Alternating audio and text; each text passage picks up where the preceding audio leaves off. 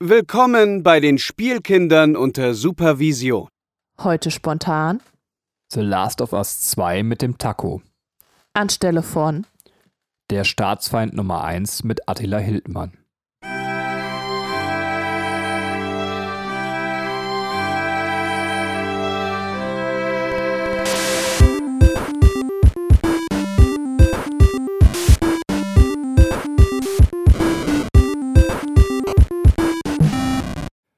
Hallo und herzlich willkommen zu einer neuen Folge der Spielkinder unter Supervision. Wir sprechen heute über The Last of Us 2. Doch bevor wir zum Spiel kommen, muss ich einmal sagen, ähm, der Attila konnte leider nicht kommen, weil die Drecksregierung ihn einfach mundtot machen wollte. Bei uns beim Podcast hätte er einfach zu große Plattform gehabt. Er hätte zu viele Menschen erreichen können und ähm, naja, wie das halt so ist mit Propheten, die die Wahrheit aussprechen, die werden in einen Sack gesteckt und kommen dann weg. Und so konnte Attila leider nicht kommen. Trotzdem haben wir ganz, ganz tollen Ersatz, äh, der mindestens genauso viele verrückte Verschwörungstheorien auf der Lippe hat und das ist der Taco. Ja, hallo, ich bin's der Taco und ich habe radikale Aussagen dabei. Sehr, sehr schön. Ja, und die sind eigentlich, wenn wir gleich zu The Last of Us kommen, die sind tatsächlich auch mindestens genauso wahnsinnig wie die von Attila Hildmann. Ähm, aber dazu kommen wir dann gleich. Äh, ja, und wir haben auch Katrin dabei, die hier eine unfassbare Konstruktion gebastelt hat, ähm, damit wir den Taco hören können. Wir haben nämlich Internetprobleme heute. Ähm, dabei wird auf jeden Fall gleich ein Handy zu Bruch gehen, aber dazu später mehr. Herzlich willkommen, Katrin. Hallo, ich bin der Technik-Creek. Sehr, sehr schön. Ähm, ja, wir haben festgestellt, weil wir gestern schon mal aufgenommen haben und hatten dann ebenfalls technische Probleme, äh, dass The Last of Us ein sehr, sehr umfangreiches Thema ist. Deswegen springen wir gleich medias res vollkommen in das Thema. Ich weiß nicht, da Taco häufiger da ist, willst du noch was zu Podify, deinem Podcast sagen oder zu dem, was du sonst so im Internet machst oder ähm, denkst du, man kennt dich? Bitte, Taco. Äh, ja, ich kann ja kurz einwerfen, je nachdem, wann die Folge erscheint. Äh, also höchstwahrscheinlich dann kommenden Sonntag, außer ihr habt schon noch was geplant. Äh, ihr könnt gerne mal äh, schauen, die kommenden Tage wird oder wurde bereits vielleicht eine neue Podify-Folge ähm, veröffentlicht und es gibt auch eine neue Folge Kappa Haters, die jetzt äh, am 27. August erscheinen wird. So. Genau, und Podify ist ein Gaming-Podcast und Kappa Haters ist der Wrestling-Podcast. Den ich immer noch genau. nicht, ich muss ihn mir mal ange ich habe ihn mir ehrlich gesagt noch nie angehört, aber das liegt halt am Wrestling, aber vielleicht sollte ich das trotzdem fairnesshalber einmal tun, aber dann verstehe ich sowieso nichts, wenn ihr euch irgendwie gegenseitig erklärt, mit welchen gefakten Moves wer wem in die Fresse gehauen hat. Ähm. Ich, ich, ich habe schon beim letzten Mal gesagt, aber ich brenne da voll für. Also ich ist so, ich möchte, ich möchte mich da voll eindenken. Ich möchte auch so ein Wrestling-Fan werden und dann in der ersten Reihe sitzen und mitbrüllen und keine Ahnung. Irgendwie, irgendwie habe ich so, so eine Dark Side in mir, die das unbedingt machen will.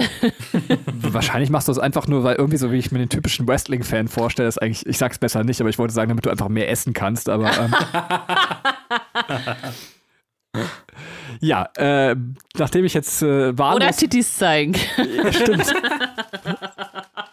so, so einen fetten Ausschnitt. Genau, ja, tatsächlich. Schön, dass wir sehr klischeefrei sind. Äh, das macht uns doch zu einem wundervollen Podcast. Ja, wir wollen heute über The Last of Us 2 sprechen und äh, kommen aber mit den unterschiedlichsten Voraussetzungen an das Spiel heran. Ähm, deswegen würde ich einen kurzen spoilerfreien Teil machen, wo ihr vielleicht einerseits ganz kurz sagt, ähm, äh, wie ihr Teil 1, wie euer Bezug zu Teil 1 ist, wie ihr Teil 1 fand, wenn ihr den Teil 1 gespielt habt und ähm, spoilerfrei eure Meinung zu The Last of Us 2 quasi wiedergebt, äh, im Sinne von, hat euch das Spiel gefallen, würdet ihr das weiterempfehlen, wie es da aussieht. Ähm, ich würde sagen, da Katrin äh, bei Teil 1 die unbescholtenste ist, äh, fangen wir mit Katrin an. Ja, ich habe Teil 1 nämlich nicht gespielt. Ich habe ähm, sehr viel mitgekriegt, was Benny gespielt hat. Ja, Skandal war ernst. Im Sperrbezirk. Skandal. Ja, Benny, lass das bitte. Um Rosi. Benny. Oder Scheidung. Um Ellie. Ähm. Hier, lass uns. Hallo? Ich wollte gerade reden. Dankeschön. ähm, ja, also ich habe den, ähm, äh, den ersten Teil halt nur über Benny mitgekriegt und auch äh, die, die krassen Wendungen, die halt in diesem Teil äh, drin vorkommen und ähm, habe mir deswegen so ein bisschen mehr oder weniger zusammengebastelt, was im ersten Teil passiert. Äh, wir haben dann mal zusammen auf einer Autofahrt auch die Beschreibung vom ersten Teil im Wikipedia, glaube ich, sogar nachgelesen, sodass wir einfach so ein bisschen, also ich ein bisschen geupdatet war und auch Benny, bei dem der erste Teil schon eine ganze Weile her ist. Und dann, äh, genau, habe ich mich dazu überreden lassen, nicht nur von Benny, sondern auch von mir selber und von den coolen Trailern, die es gab zu diesem Teil, ein Zombie-Spiel zu spielen, weil ähm, Hörer, die uns vielleicht schon mal öfters gehört haben, wissen, dass ich so eine krasse Zombie-Phobie habe. Und ähm, ich bin sehr, sehr glücklich, dass ich tatsächlich ähm, dann dieses Spiel in Angriff genommen habe, weil ich es fantastisch finde. Es ist, äh, hat einen unfassbaren Look und äh, die Story ist einfach so krass. Also ich, ich liebe ja Geschichten, deswegen ähm, das liebe ich halt auch in Videospielen. Wenn es eine gute Geschichte hat, dann, dann packt mich das sowieso immer. Und äh, ja, die, ich finde, es ist eine der krassesten Geschichten, die ich äh, seit langem gehört habe. Deswegen äh, ist es für mich ein ganz, ganz, also ein richtig gutes Spiel, das mich total in seinen Bann gezogen hat, obwohl es um Zombies geht. Und ähm, ja, also für mich eins tatsächlich der besten Spiele auf der PS4. Punkt. Wie sieht's bei dir aus, Taku? Äh, ja, also meine Beziehung zum ersten Teil ist jetzt keine allzu positive. Ähm, ich bin da tatsächlich nicht so warm geworden mit. Ich, ich kann nicht mal genau sagen, woran es lag. Vielleicht lag es einfach daran, dass ich das Spiel im Vergleich relativ spät erst gespielt habe, nämlich auch erst mit der PlayStation 4, ähm, den ersten Teil. Und ähm, man irgendwie dann, wenn man schon hört, so, oh, das ist das krasseste, was man je erlebt hat, mit einer gewissen Erwartungshaltung rangeht, äh, die dann irgendwie, so gerade was das Gameplay angeht, jetzt nicht gerade gehalten werden kann. Ähm, und nichtsdestotrotz würde ich, würde ich jetzt nicht behaupten, dass das jetzt irgendwie schlecht wäre oder sowas. Ähm, aber ich hatte jetzt nicht, nicht ähm, das Gefühl, oder ich hatte jetzt nicht diese Situation, dass das mein absolutes Lieblingsspiel ist und oder ich wirklich emotional mit diesem Spiel verbunden war, äh, was halt sehr problematisch ist, wenn man dann den zweiten Teil spielt, ähm, weil mich dann zwar ähm, was die Präsentation angeht, die Inszenierung und so weiter, äh, natürlich das auch alles weggeblasen hat. Also das ist ähm, so State of the Art, äh, also wirklich besser geht's im Moment nicht. Äh, aber was, was die Story dann angeht, hat mich das Ganze tatsächlich sehr kalt gelassen. Äh, weswegen ich dann am Ende von Teil 2 eher so ein ja, da war ich eher so, ja, okay, war ganz nett, aber ist jetzt nichts, wo ich sagen würde, äh, hat mich jetzt äh, aus den Socken geschmissen. Na gut, das ist der Punkt, wo ich mir dann doch wünschte, wir würden mit Attila podcasten. ähm. ja, also, ich, ich sehe tatsächlich doch. ich sehe es dann tatsächlich noch ein bisschen anders. Also ich äh, fange erstmal mit meiner Beziehung zu Teil 1 an. Ich habe zu Teil 1 eine wahnsinnig gute Beziehung. Also ich bin jemand von denen, die wahrscheinlich Taco gesagt hätten, ähm, damals kannten wir uns noch nicht, äh, das ist ein Meisterwerk. Ähm, Teil 1 ist eines von diesen Spielen gewesen, wo ich am Ende des äh, Abspanns da saß und, und einfach sitzen geblieben bin, meinen Controller in der Hand halte und dachte, ich muss das jetzt erstmal ein paar Stunden verdauen, was ich gesehen habe. Ähm, und äh, natürlich steht man dann beim zweiten Teil mit einer krassen Erwartungshaltung davor und denkt sich, ja, kann das das äh, tatsächlich halten? Und das war für mich bei Teil 2 vollkommen der Fall. Ähm, ich finde, es ist für mich das geworden, was Red Dead Redemption 2 nicht sein konnte, weil da hatte ich bei Teil 1 ebenfalls so das gleiche Gefühl wie bei The Last of Us.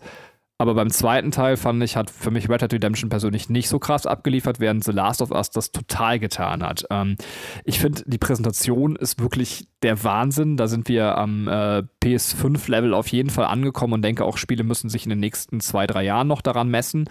Ähm, finde das wirklich Wahnsinn. Äh, finde die Story total großartig. Vor allem ähm, ist sie sehr sinnig mit dem ersten Teil verbunden. Dazu können wir dann im Spoiler-Teil vielleicht ein bisschen mehr sagen äh, liebe das, was erzählt wird und wie es erzählt wird. Und finde tatsächlich, ähm, dass die Tonart in, in allen Tönen sehr krass getroffen wird, sowohl in ruhigen, leisen Tönen als auch eben äh, da, wo es richtig dramatisch oder laut wird, äh, finde ich, dass äh, alle Bilder immer sehr, sehr krass im Spiel tatsächlich eben eingefangen sind. Äh, werde das Ganze gleich auch im Spoilerteil noch ein bisschen ausführen bin deswegen ein Riesenfan und mich hat das Gameplay von beiden Teilen, ich weiß, es steht immer so in der öffentlichen Kritik und man sagt, das ist so 0815 Gameplay.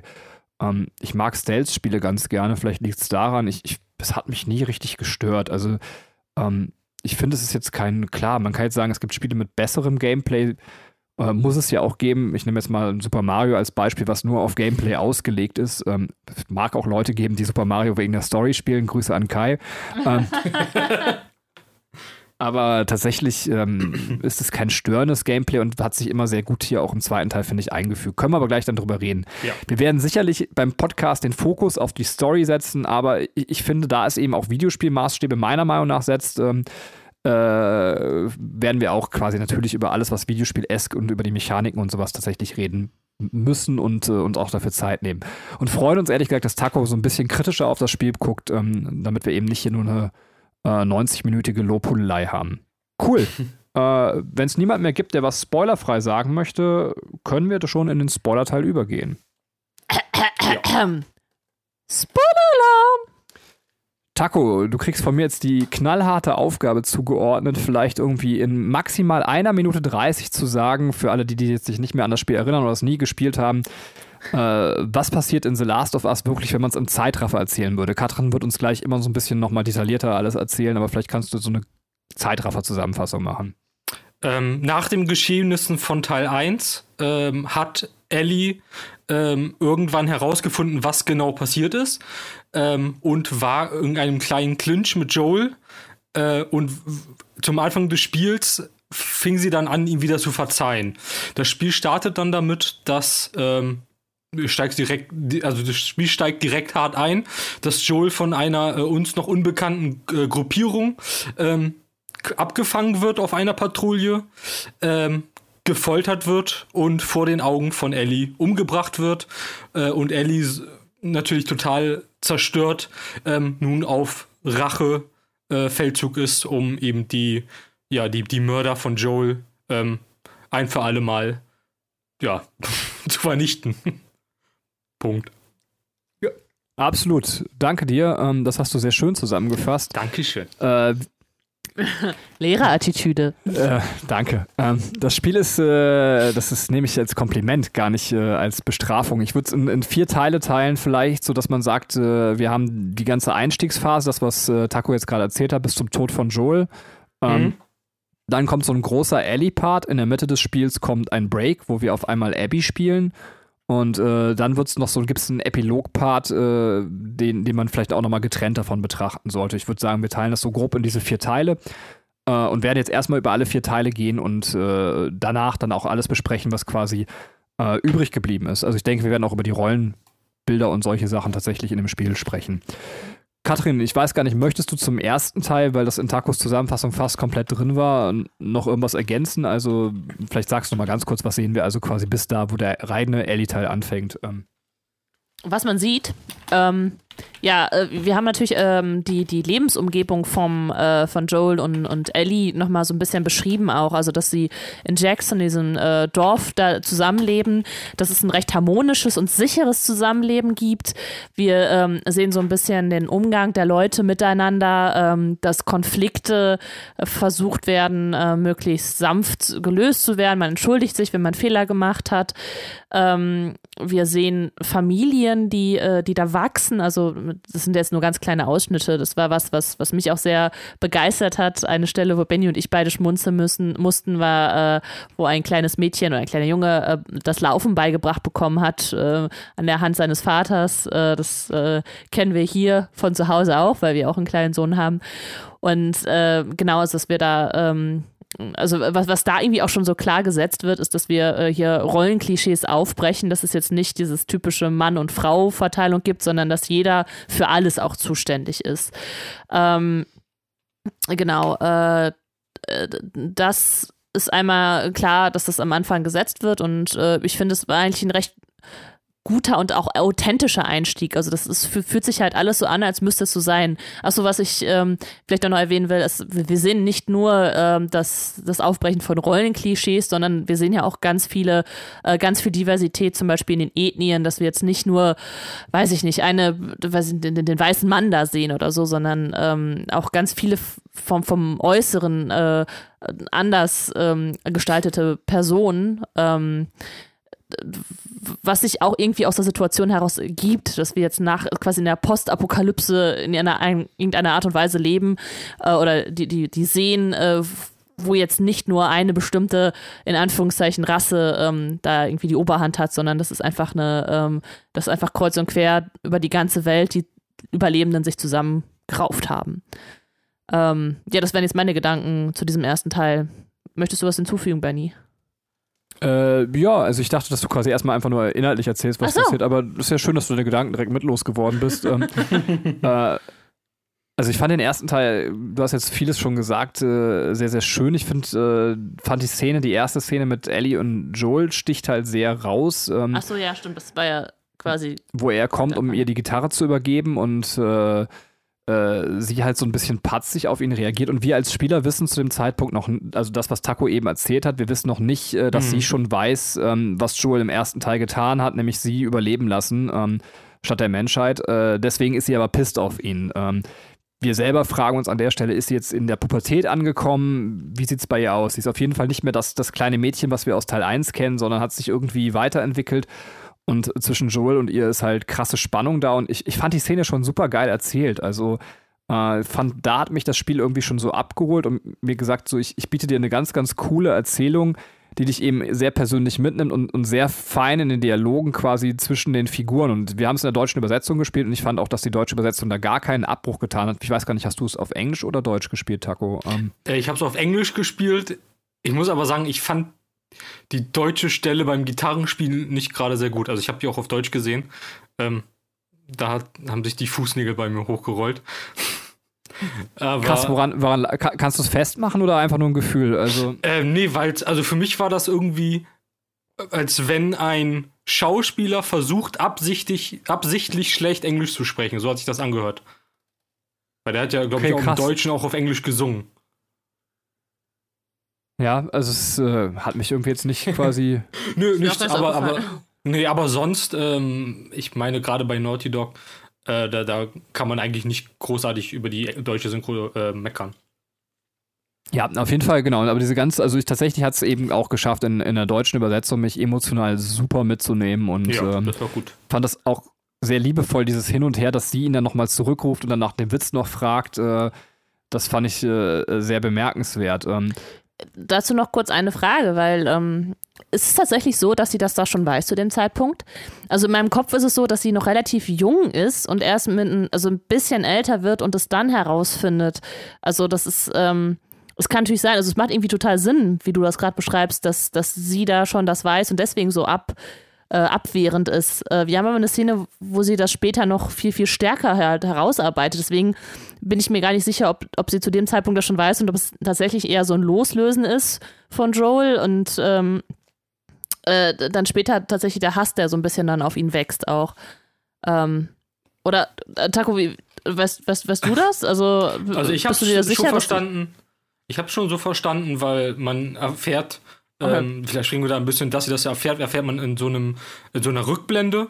Und das, das war ja, ja schon davor, meine ich. Ähm, es war ja relativ nach der Anfangsszene, dass sie dann aufgebrochen sind schon. Ja. Ja, ja, okay, okay, dann, dann kann es einfach sein, dass das für mich irgendwie, dass ich mir das irgendwie falsch gemerkt habe. Also, ja. ja wobei es vergeht tatsächlich, das ist mir auch gerade nochmal klar geworden, zwischen der Szene, glaube ich, nochmal gut ein Jahr, oder? Bis, bis diese Szene da ist, wo die aufbrechen und, und Joel getötet wird, weil sie muss ja, Gitarre spielen lernen in der Zeit. Und, und ja, also ich dachte, also sorry, jetzt, dass wir jetzt in diese Diskussion kommen, aber das ist, dass das relativ am Anfang ist, dass sie nach Jackson gekommen sind und dass da diese Szene entsteht, die wir jetzt am Anfang des Spiels sehen. Ja, das ist jetzt halt, ich habe es mir einfach nicht aufgeschrieben ja. oder erinnere mich jetzt gerade auch nicht mehr. Kommt dann vielleicht, also nach dem Schnitt kommt dann eine Einblendung, wie viel Zeit vergangen ist. Ähm, vielleicht kann das ja mal jemand irgendwie parallel, ich weiß nicht, äh, Taco traust du dir das zu, parallel während des Casts dir diese Szene nochmal anzugucken und zu gucken, ob es äh, da so einen Zeitschnitt gibt. Ähm, ja, ich, ich schau gerade. Ich schau Cool. Ja. Ähm, dann können wir schon mal weitergehen. Ähm, ich finde, die zweite Szene, die ich noch ansprechen möchte in Jackson, ist die Schneeballschlachtszene. Ja. Ähm, ich finde die sehr bemerkenswert. Also, äh, ich hab's, wir haben ja gestern schon mal auf, aufgenommen, da habe ich schon darüber gesprochen. Ähm, jetzt muss ich so ein bisschen vorgreifen auf das Gesamtbild, was ich an The Last of Us 2 so interessant finde. Ich finde, The Last of Us 2 erzählt uns letztendlich eine relativ banale Geschichte, die trotzdem unfassbar gut ist.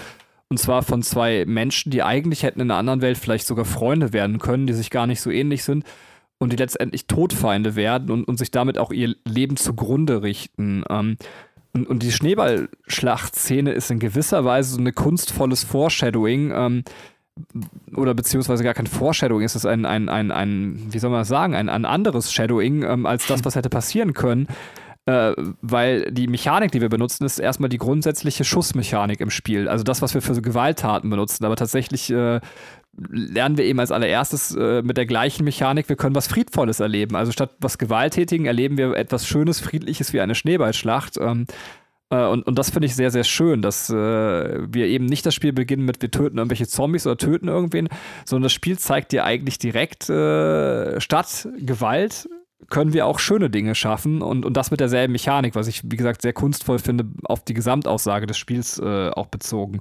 Und gleichzeitig war ich mega beeindruckt äh, technisch.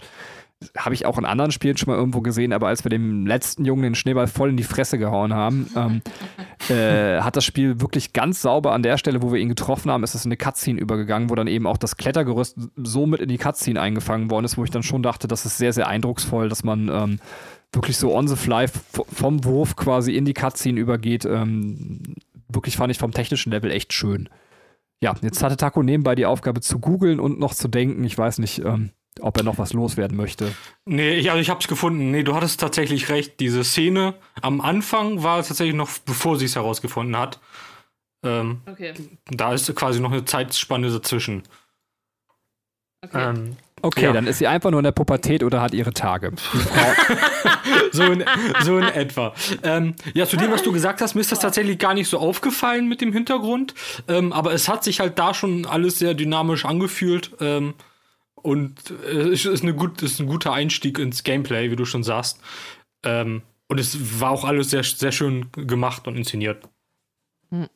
Ja, vor allem äh, finde ich auch sehr schön die Welt, also dass, dass die so einlädt, sich mal alles anzugucken. Ähm, ja. Gerade als, als Ellie da von, von Jessie geweckt wird, am Tag nach dieser ähm, Feier, die die da gehabt haben. Und sie, also wo das Spiel dann eigentlich äh, mit der Story auch wirklich startet.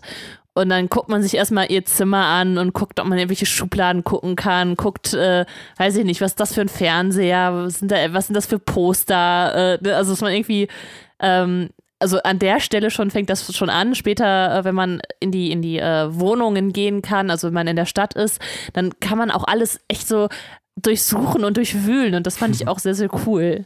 Äh, ist grundsätzlich was, was ich an dem Spiel sehr schätze. Wenn ich jetzt so das vergleiche mit einer Postapokalypse von Postapokalypse von zum Beispiel Fallout 4, ähm, da bin ich nicht gerne in den Häusern und finde das alles sehr leer. Ich meine, es gibt Leute, die mögen das gerne mit dem Durchsuchen. Ich will das Spiel jetzt auch nicht so runter machen, aber bei The Last of Us 2 hatte ich immer das Gefühl, ich, ich krieg was über die Persönlichkeit, die da wohnt mit und das wirkte auch sehr individuell. Tatsächlich gar nicht so krass wie Stangen war, dass ich mich irgendwie sehr gerne in bestimmten Häusern umgeguckt habe. Natürlich gab es dann auch das Stangenhaus, äh, was auch so aussah wie viele andere, aber ich fand eben, man hat immer wieder mal was Schönes entdeckt. Dann weiß ich nicht, eine PS3, die irgendwo rumliegt oder ähm, cooles Spiel. Ja, es, es gibt auch immer so eine Nerdwohnung, die man zwischendurch durchsucht. Ich weiß nicht, ob du dich auch noch daran erinnern kannst, Taco. Ähm, die fand ich oh. besonders cool, wo so Rollenspielsachen und sowas rumlegen. Mega. Ja, um. ja, ja, aber man, man ist ja oft, äh, gerade am Anfang, wenn man da bei Seattle Tag 1 ist, ähm, diese ganzen Häuser, die man da durchsuchen kann, was ja teilweise auch optional ist, ähm, aber da hast du recht, da sind schon viele schöne Momente und es gibt ja auch irgendwie so, wo man Gitarre spielen kann und so eine Zwischensequenz hat. Ich glaube, es ist ja auch komplett optional alles. Ähm, also es macht schon mehr Spaß zu erkunden. Es hat mir mehr Spaß zu erkunden gemacht, als zum Beispiel bei Teil 1. Übrigens, eine meiner Lieblingsstellen fällt mir gerade ein, sonst würde ich es vergessen im Laufe des Podcasts, ist, wenn sie an dem Comic-Con-Gelände sind und, und dann irgendwie ja. sagen, boah, früher muss es so cool gewesen sein. Finde ich großartig. Und dann kommen wir aber zu der Stelle, die auch noch zum ersten Teil gehört, äh, wo unser heißgeliebter äh, Charakter Joel quasi aus Teil 1 einfach Game of Thrones mäßig abgemuckst wird und zwar gar nicht mal so zimperlich. Ähm, vielleicht fängt Taco mal an, was ihm zu der Stelle einfällt, weil ich denke, darüber sollten wir auf jeden Fall mal kurz reden. Mm, ja, also dass Joel stirbt, kam, wie du schon sagst, relativ zeitnah. Ähm, ich, und damit, das war ja eigentlich so der Opener fürs eigentliche Spiel äh, was ich sehr gut fand. Ähm, ich war überrascht, wie brutal sie das gezeigt haben. Ähm, das hätte ich dem Spiel jetzt so gar nicht zugetraut. Ähm, und ich, ich fand es auch gut, dass sie es direkt zu Beginn gemacht haben.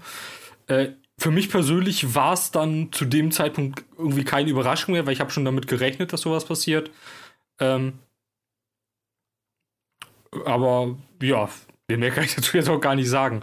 Wie gesagt, es, es war halt sehr brutal, wie du schon sagst, Game of Thrones mäßig wurde da hingerichtet.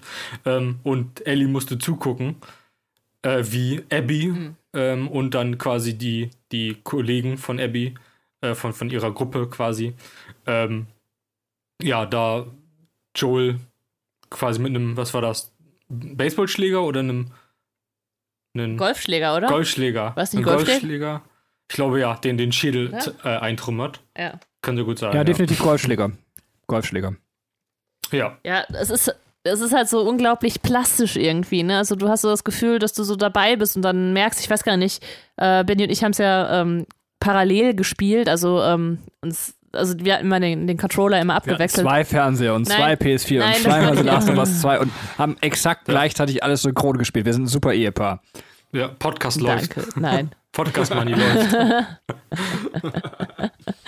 Also äh, wir haben den Controller immer hin und her gereicht, wollte ich sagen. Und äh, ich, Mhm. ich weiß gar nicht, wer, wer ihn gerade in dem Moment in der Hand hat, aber ich glaube, ich glaube, es war Benny und der meint dann so, also ich, hat er vibriert oder so? Es war ja jedenfalls so ein, so ein super krasser Moment, dass man äh, noch genau weiß, wie es abgelaufen ist und äh, so mitfühlen konnte, wie Ellie sich jetzt in dem Moment fühlt. Also ich fand es halt auch super hart inszeniert und man hat, man schiebt in dem Moment so einen Hass auf, auf Abby und äh, ist so, so total abgeturnt von der Situation.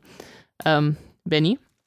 Ja, absolut. Also ich fand es erstmal marketingtechnisch eine mutige Entscheidung, dass man sagt, so wir lösen uns von unserem männlichen Hauptcharakter. Wir werden ja sicherlich gleich über Rollenbilder noch sprechen. Finde auch, ähm, äh, das ist eine sehr vorbildliche Erzählweise, si- sich zu einem, weiß ich nicht, man könnte ja sagen, Joel hatte sicherlich Sympathien aus dem ersten Teil, wobei über Sympathien muss ich gleich auch reden, aber er würde sicherlich als Cash-Cow wahrscheinlich noch weiter dienen im Moment lang. Ähm, und äh, über dem hat man sich quasi sehr schnell entledigt. Ähm, und äh, das fand ich sehr, sehr gut. Und das Zweite ist genau das, was ich gerade sagen wollte. Wenn man länger drüber nachdenkt, nur weil man mit Joel gespielt hat in Teil 1, heißt das nicht, dass es ein nachvollziehbarer, sympathischer Charakter in allen Ebenen ist. Man hat am Ende von Teil 1, das ist das auch die große Stärke von Teil 2, durch das, äh, dass es eben das kein Schwarz-Weiß-Denken, sondern so viele Graugrenzen gibt, haben wir verstanden, warum er so handelt. Und trotzdem ist es ja ein moralisch, äh, moralisches Dilemma, was wir am Ende von Teil 1 eben sehen. Und ähm, deswegen kann man schon eigentlich auch nachvollziehen, dass manche Leute, wenn man länger drüber nachdenkt, Joel als bösen Mann empfinden. Und das macht uns das Spiel ja auch äh, dann nochmal sehr schön plausibel. Äh, vielleicht auch, dass wir den Moment selber im Spiel noch gebraucht haben, um das zu verstehen, weil er uns eben von Teil 1 am Herz lag. Aber seine Entscheidung war ja so egoistisch, dass sie letztendlich das Schicksal der ganzen Welt besiegelt hat und in dem Fall von Abby ähm, eben auch das persönliche Schicksal von ihr. Und deswegen ist es äh, storymäßig total sinnvoll und, und das ist auch was, was ich gestern tatsächlich schon gesagt habe, aber ich sage das immer wieder gerne. Äh, ich liebe an The Last of Us 2, dass es so plausibel am ersten Teil anknüpft ähm, und zwar auf zwei Ebenen, dass wir einerseits äh, eben das haben, die Folgen von Joels Handeln werden im Teil 2 thematisiert und das zweite werden auch die Folgen von Joels Handeln im, auf der emotionalen Basis von Ellie thematisiert und das finde ich beides sehr, sehr schön äh, dass die Story von Teil 1 so groß war, dass sie locker reicht, eben um, um noch einen zweiten Teil interessant genug zu füllen. Ähm, ja, jetzt würde ich ganz kurz nochmal fragen, wegen der Brutalität, ähm, äh, ob ihr sie an dieser Stelle beziehungsweise im gesamten Spiel, das Spiel ist durch die Bank weg sehr brutal, dann brauchen wir das nachher nicht als Komplettpunkt besprechen. Findet ihr die Brutalität von The Last of Us 2 gerechtfertigt äh, oder äh, würdet ihr sagen, das ist unnötig brutal, das machen die, weiß ich nicht, um, um Jugendliche abzugreifen, die äh, ein geil brutales Spiel spielen wollen. Ähm, Taco, bitte. Also ich fand's richtig geil, ey, dass ich dir ein Messer durch die Augen gestochen habe. Ähm, Finish him! ähm, nee, ich, ich finde, das, das ist äh, vollkommen legitim, äh, dass die halt eben die, die Gewalt eben auch so brutal darstellen, wie sie nun mal ist.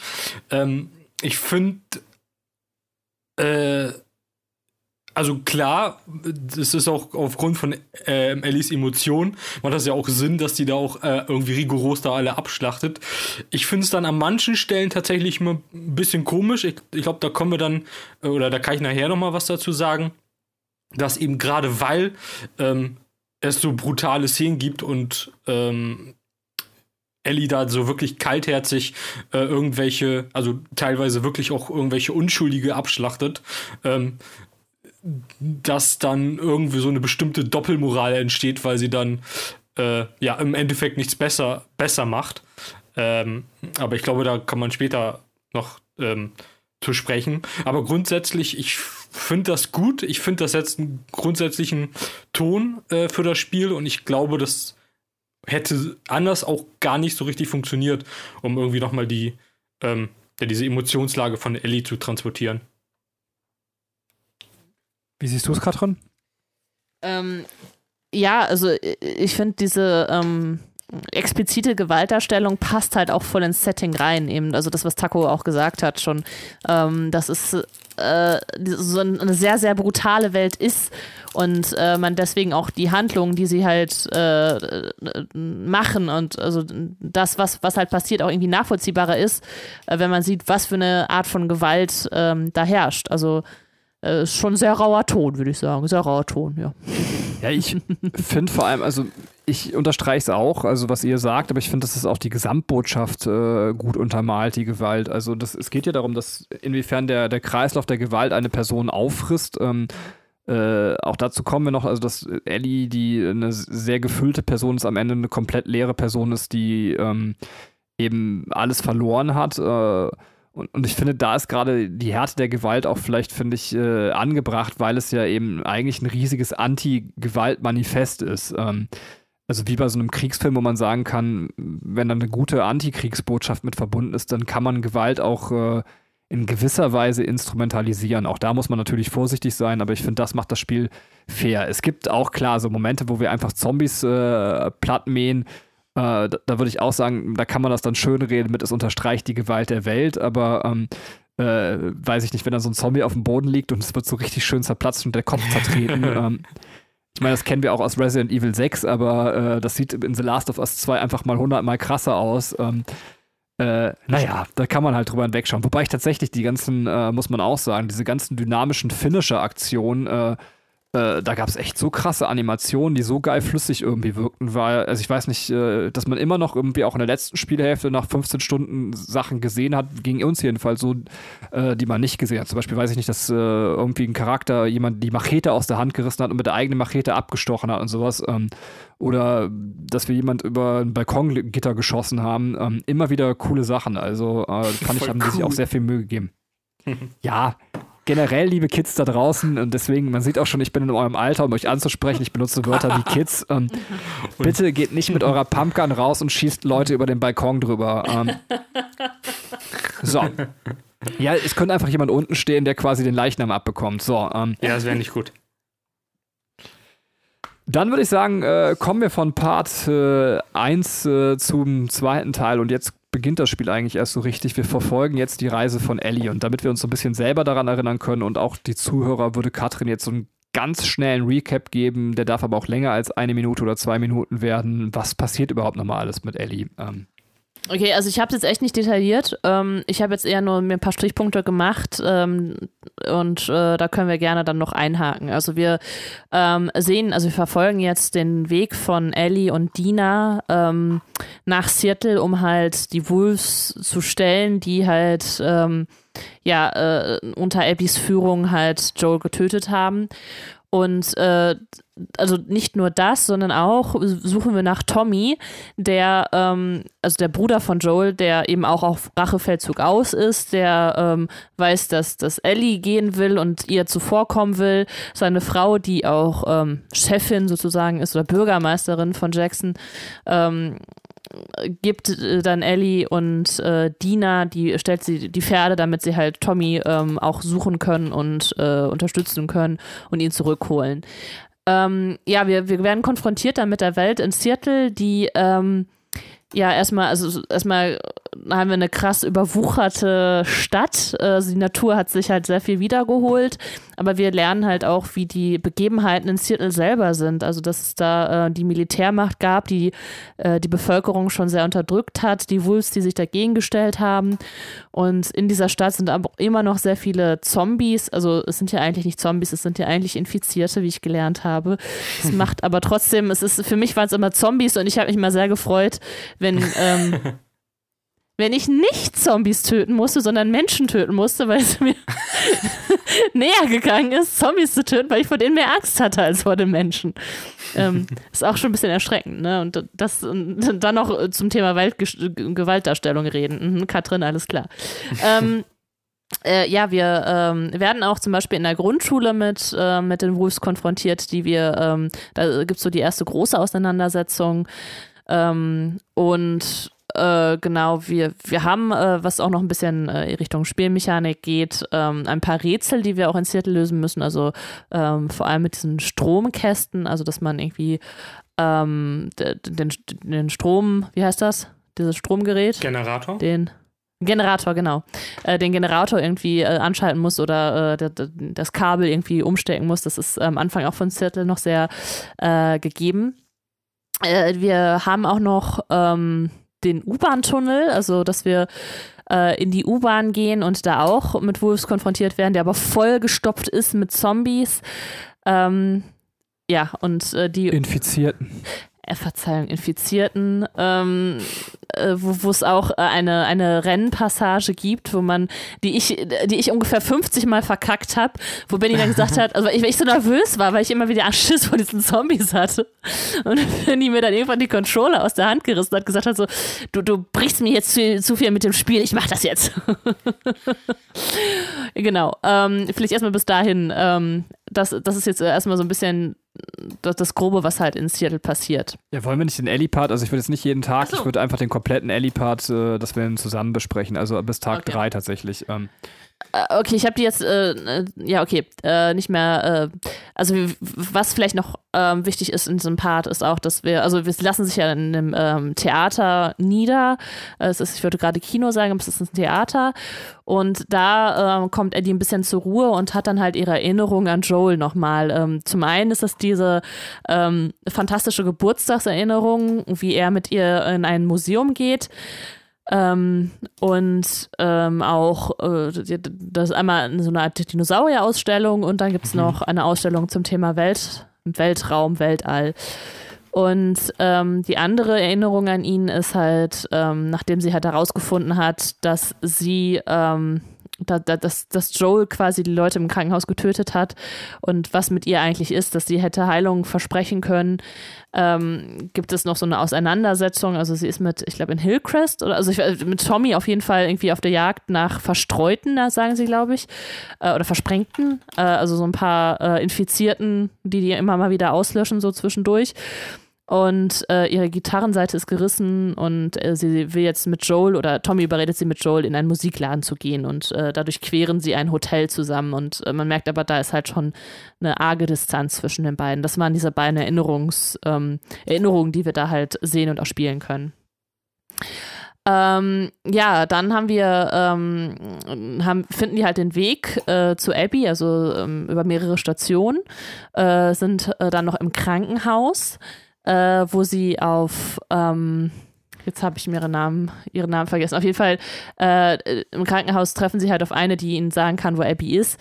Und äh, da gibt es halt die Szene, dass, äh, dass sie sie verfolgt, also es, ist Ellie, diese, diese Frau verfolgt, die dann in ähm, die unteren Etagen des Krankenhauses dann quasi runterstürzt, wo aber überall Spuren sind und während sie eigentlich stirbt, also während sie diese Spuren einatmen, zu Infizierten wird ähm, und Ellie sie nochmal ausquetscht, warum Joel so sterben musste, äh, sie auf sehr brutale Weise noch quält, um halt ähm, herauszufinden, wo Abby sich auch aufhält. Ähm, genau, und dann sehen wir noch den Weg zum Aquarium, dort, wo Abby sich äh, befindet, äh, über über den Fluss, über die Flüsse von, von Seattle, das äh, teilweise sehr überschwemmt ist. Und ähm, ja, dann äh, kommt es quasi zu, aus der, äh, zu der Auseinandersetzung mit Owen und seiner Freundin oder Frau, die halt hochschwanger ist und äh, Abby tötet halt beide. Äh, Ellie. Ellie, Entschuldigung, Ellie tötet beide. yes. Äh, es hat auch einen Grund, warum ich die beiden ständig verwechsel, aber dazu später mehr. Ähm, daraufhin ähm, äh, finden sie auch noch ähm, Tommy und beschließen, okay, jetzt ist hier Ende, jetzt ist Schluss, wir gehen jetzt zurück, wir haben unsere Rache bekommen, äh, auch wenn wir jetzt äh, an Abby nicht gekommen sind, wir kehren jetzt zurück, weil Dina, ähm, die äh, in diesem Lauf, äh, in diesem Strang stellt sich halt heraus, Dina schwanger, ähm, der geht es überhaupt nicht gut, die müssen jetzt alle Sachen zusammenpacken und halt zurück nach Jackson. Ähm, als sie den Abend das beschlossen haben, hören sie auf einmal äh, laute Geräusche aus dem Vorraum und Abby ist aufgetaucht, killt Jesse, den Vater des Kindes von Dina, ähm, und bedroht halt Tommy und, und äh, Ellie. Und äh, da kommt dann halt der große Cut. Oh boy, das sind, ich, bei der Zusammenfassung ist mir aufgefallen, da sind so viele Szenen drin. Also ich weiß nicht, äh, ich würde heute wirklich irgendwann gerne pennen gehen. Aber da sind so, ja, tatsächlich so viele Szenen drin, über die ich einfach gerne mal in meinem Leben sprechen möchte. Ja, ich habe jetzt auch die Scars habe ich gar nicht erwähnt in dem Strang. Also es ist halt wirklich sehr, sehr, sehr gefüllt. Also es ist krass, wie lange man über The Last of Us 2 sprechen kann. Wir müssen mal gucken, im Notfall müssen wir zwei Podcasts draus machen. ähm, ja, ich weiß es noch nicht. Ähm, vielleicht sagt uns Taco auch alles Blödsinn. Lasst es mal. Ich pick mir mal eine Szene raus, die sehr zum Anfang kommt, über die ich einfach reden möchte. Ähm, die war für mich sehr krass. Äh, die hängt immer noch nach, obwohl sie eigentlich äh, zum Vergleich des Rests irgendwie relativ unbedeutend ist. Und das ist die Szene, wenn das Pferd in die Luft gesprengt wird. Ähm, mhm. Weil die kam für mich wirklich völlig aus dem Nichts. Also ich weiß nicht, wie es da Taco ging, kann er uns ja gleich erzählen, aber ähm, das finde ich halt krass. Das ist, äh, normalerweise rechnet man in Videospielen mit solchen Dingen und das erinnert einen daran, in was für einer schlimmen Welt wir in The Last of Us leben, dass sowas jederzeit passieren kann. Es fühlte sich so ein bisschen an wie, wie so ein Unfall im realen Leben, dass man es überhaupt nicht geplant hat und es kommt auf einen zu und, und strudelt einen weg. Also die Szene fand ich mega krass. Ähm, es ist, ähm, es ist, also weil ich jetzt den ersten Teil nicht gespielt habe, für mich auch nochmal das ist immer wieder die Frage aufwirft, warum ist das denn alles so? Die, die, haben, die haben ja diese äh, krasse Seuche alle überlebt. Müssen die nicht alle mehr, viel mehr zusammenstehen und versuchen irgendwie das Beste aus ihrem Leben zu machen? Warum wollen die sich denn alle gegenseitig noch killen? Also jetzt gerade in der Konfrontation mit den Wolves da in der, in der Grundschule so. Ne? Es ist einfach so, warum? Das Leben ist so wertvoll und die vernichten das da einfach so. Ähm, das ist vielleicht einfach, also da, da hatte ich so mein, meine Angleichsschwierigkeiten. Irgendwann konnte ich das dann akzeptieren. Äh, vor allem, wenn man dann noch mehr über die Hintergründe erfährt, aber da, da war so, so der Punkt, wo ich dachte so, ach, muss das denn sein, Kinder? ähm, ja, Taco, wie ist bei dir? Mm, nee, also für mich kam die Szene auch irgendwie aus dem Nichts und ich finde, das hat man in The Last of Us oft, dass, dass äh, die es schaffen, dass man so einen Übergang zwischen Gameplay und so, ein, so eine scripted Cutscene hat. Ähm, mhm. die, die natürlich, die sich natürlich anfühlt. Äh, anfühlt. Ähm, ich weiß, es gibt ähm, irgendwann mit Ellie nämlich so eine Situation, wo du verschiedene Häuser durchsuchen kannst. Und in einem der Häuser hast du halt ähm, einer der Werkbänke. Und wenn du dich dann halt einfach an die Werkbänke stellst, wirst du dann einfach hinterrücks angegriffen. Ähm, ich weiß nicht, vielleicht erinnert ja, ihr euch daran? Äh, ich glaube nicht, also ich glaube, die haben wir nicht erlebt. Ja, das, das waren dann halt äh, auch ähm, Wolves, die sich dann einfach quasi im Spiel, äh, also in diesem Gebäude versteckt haben. Und die greifen dich halt auch nur an, wenn du im Spiel an diese Werkbank gehst, ähm, um halt zu craften. Ähm, und das, das passiert halt einfach so äh, aus dem Nichts, weil du halt nicht damit rechnest, dass da irgendwie so eine Cutscene kommt, wenn, wenn du einfach nur die Umgebung erkundest. Ähm, und das haben die halt sehr oft und das ist, äh, das ist schon ganz gut gemacht. Ja, fand ich auch mega cool. Hatten wir die Szene? Nee, hatten wir nicht tatsächlich. Okay. Also genau, ich wollte nur sagen, also finde sowas mega cool. Ich weiß nicht, ob die Szene, die fand ich mega cool, aber wir haben die nie gespielt. Äh, nee, ähm, Nee, also generell sehr, sehr fortschrittlich. Die Szene mit dem Pferd eben fand ich auch ja. krass. Das hat mich für so eine Verlegenheit gebracht, in der ich gar nicht sein wollte. Ähm, Entschuldigung. So. Ich dachte nur, ich, ich, das, ich dachte, der Fehler liegt bei mir, dass ich das voll vergessen habe. Und das, was, wie konnte ich sowas vergessen? Nee, nee. Ähm, äh, wollt ihr auch Szenen quasi, also es gibt genug Szenen aus dem ganzen Part, den du jetzt gesagt hast, über die ich sprechen möchte. Ich weiß nicht, äh, Taco, da du sowohl gute als auch schlechte Eindrücke hast, vielleicht pickst du dir was raus, wo du sagst, äh, wo du gerne mal noch drüber reden möchtest. Ähm. Oh, da muss ich, ich muss, bei Ellie muss ich da ein bisschen überlegen, ähm, Sonst, ey, ich, ich kann noch, ne? Ähm. Ja, so, sonst mach du erstmal, dann, dann überlege ich nochmal. Ja, so spontan dann würde ich Ladies First noch das Angebot machen. Katrin, machst du was? So. Ähm. Äh, ja, da, da, dürfen wir bei den U-Bahn-Tunnel reden, weil. Ja, unbedingt. Ich fand die Szene. Bitte. Ja, es, das war einfach, es war einfach so krass, weil, ähm, weil ich den, äh, äh, den, den Weg, den sie da hingehen, beziehungsweise also dieses ähm, durch, durch diesen U-Bahn-Tunnel kommen, diese ständige Bedrohung, also das ist eine doppelte Bedrohung von Infizierten und von, äh, von den Wolves, die einen da verfolgen. Ähm, und dann äh, ist man ja ganz tief in diesem Tunnel drin, äh, wo dann dieses rote Licht leuchtet. Ähm, mhm. Und das ist einfach so krass und du willst einfach nur da weg, ne? Und musst dann überlegen, wie du taktierst. Also dann mit irgendwelchen Flaschen oder Steinen zu werfen, damit die Infizierten halt auf die, auf deine Angreifer losgehen. Und ähm, also das ist so eine diese, diese krasse Bedrohung, die man dann da spürt und dann an sich einfach denkt, so, boah, ich will einfach nur hier weg, ich muss hier raus, so.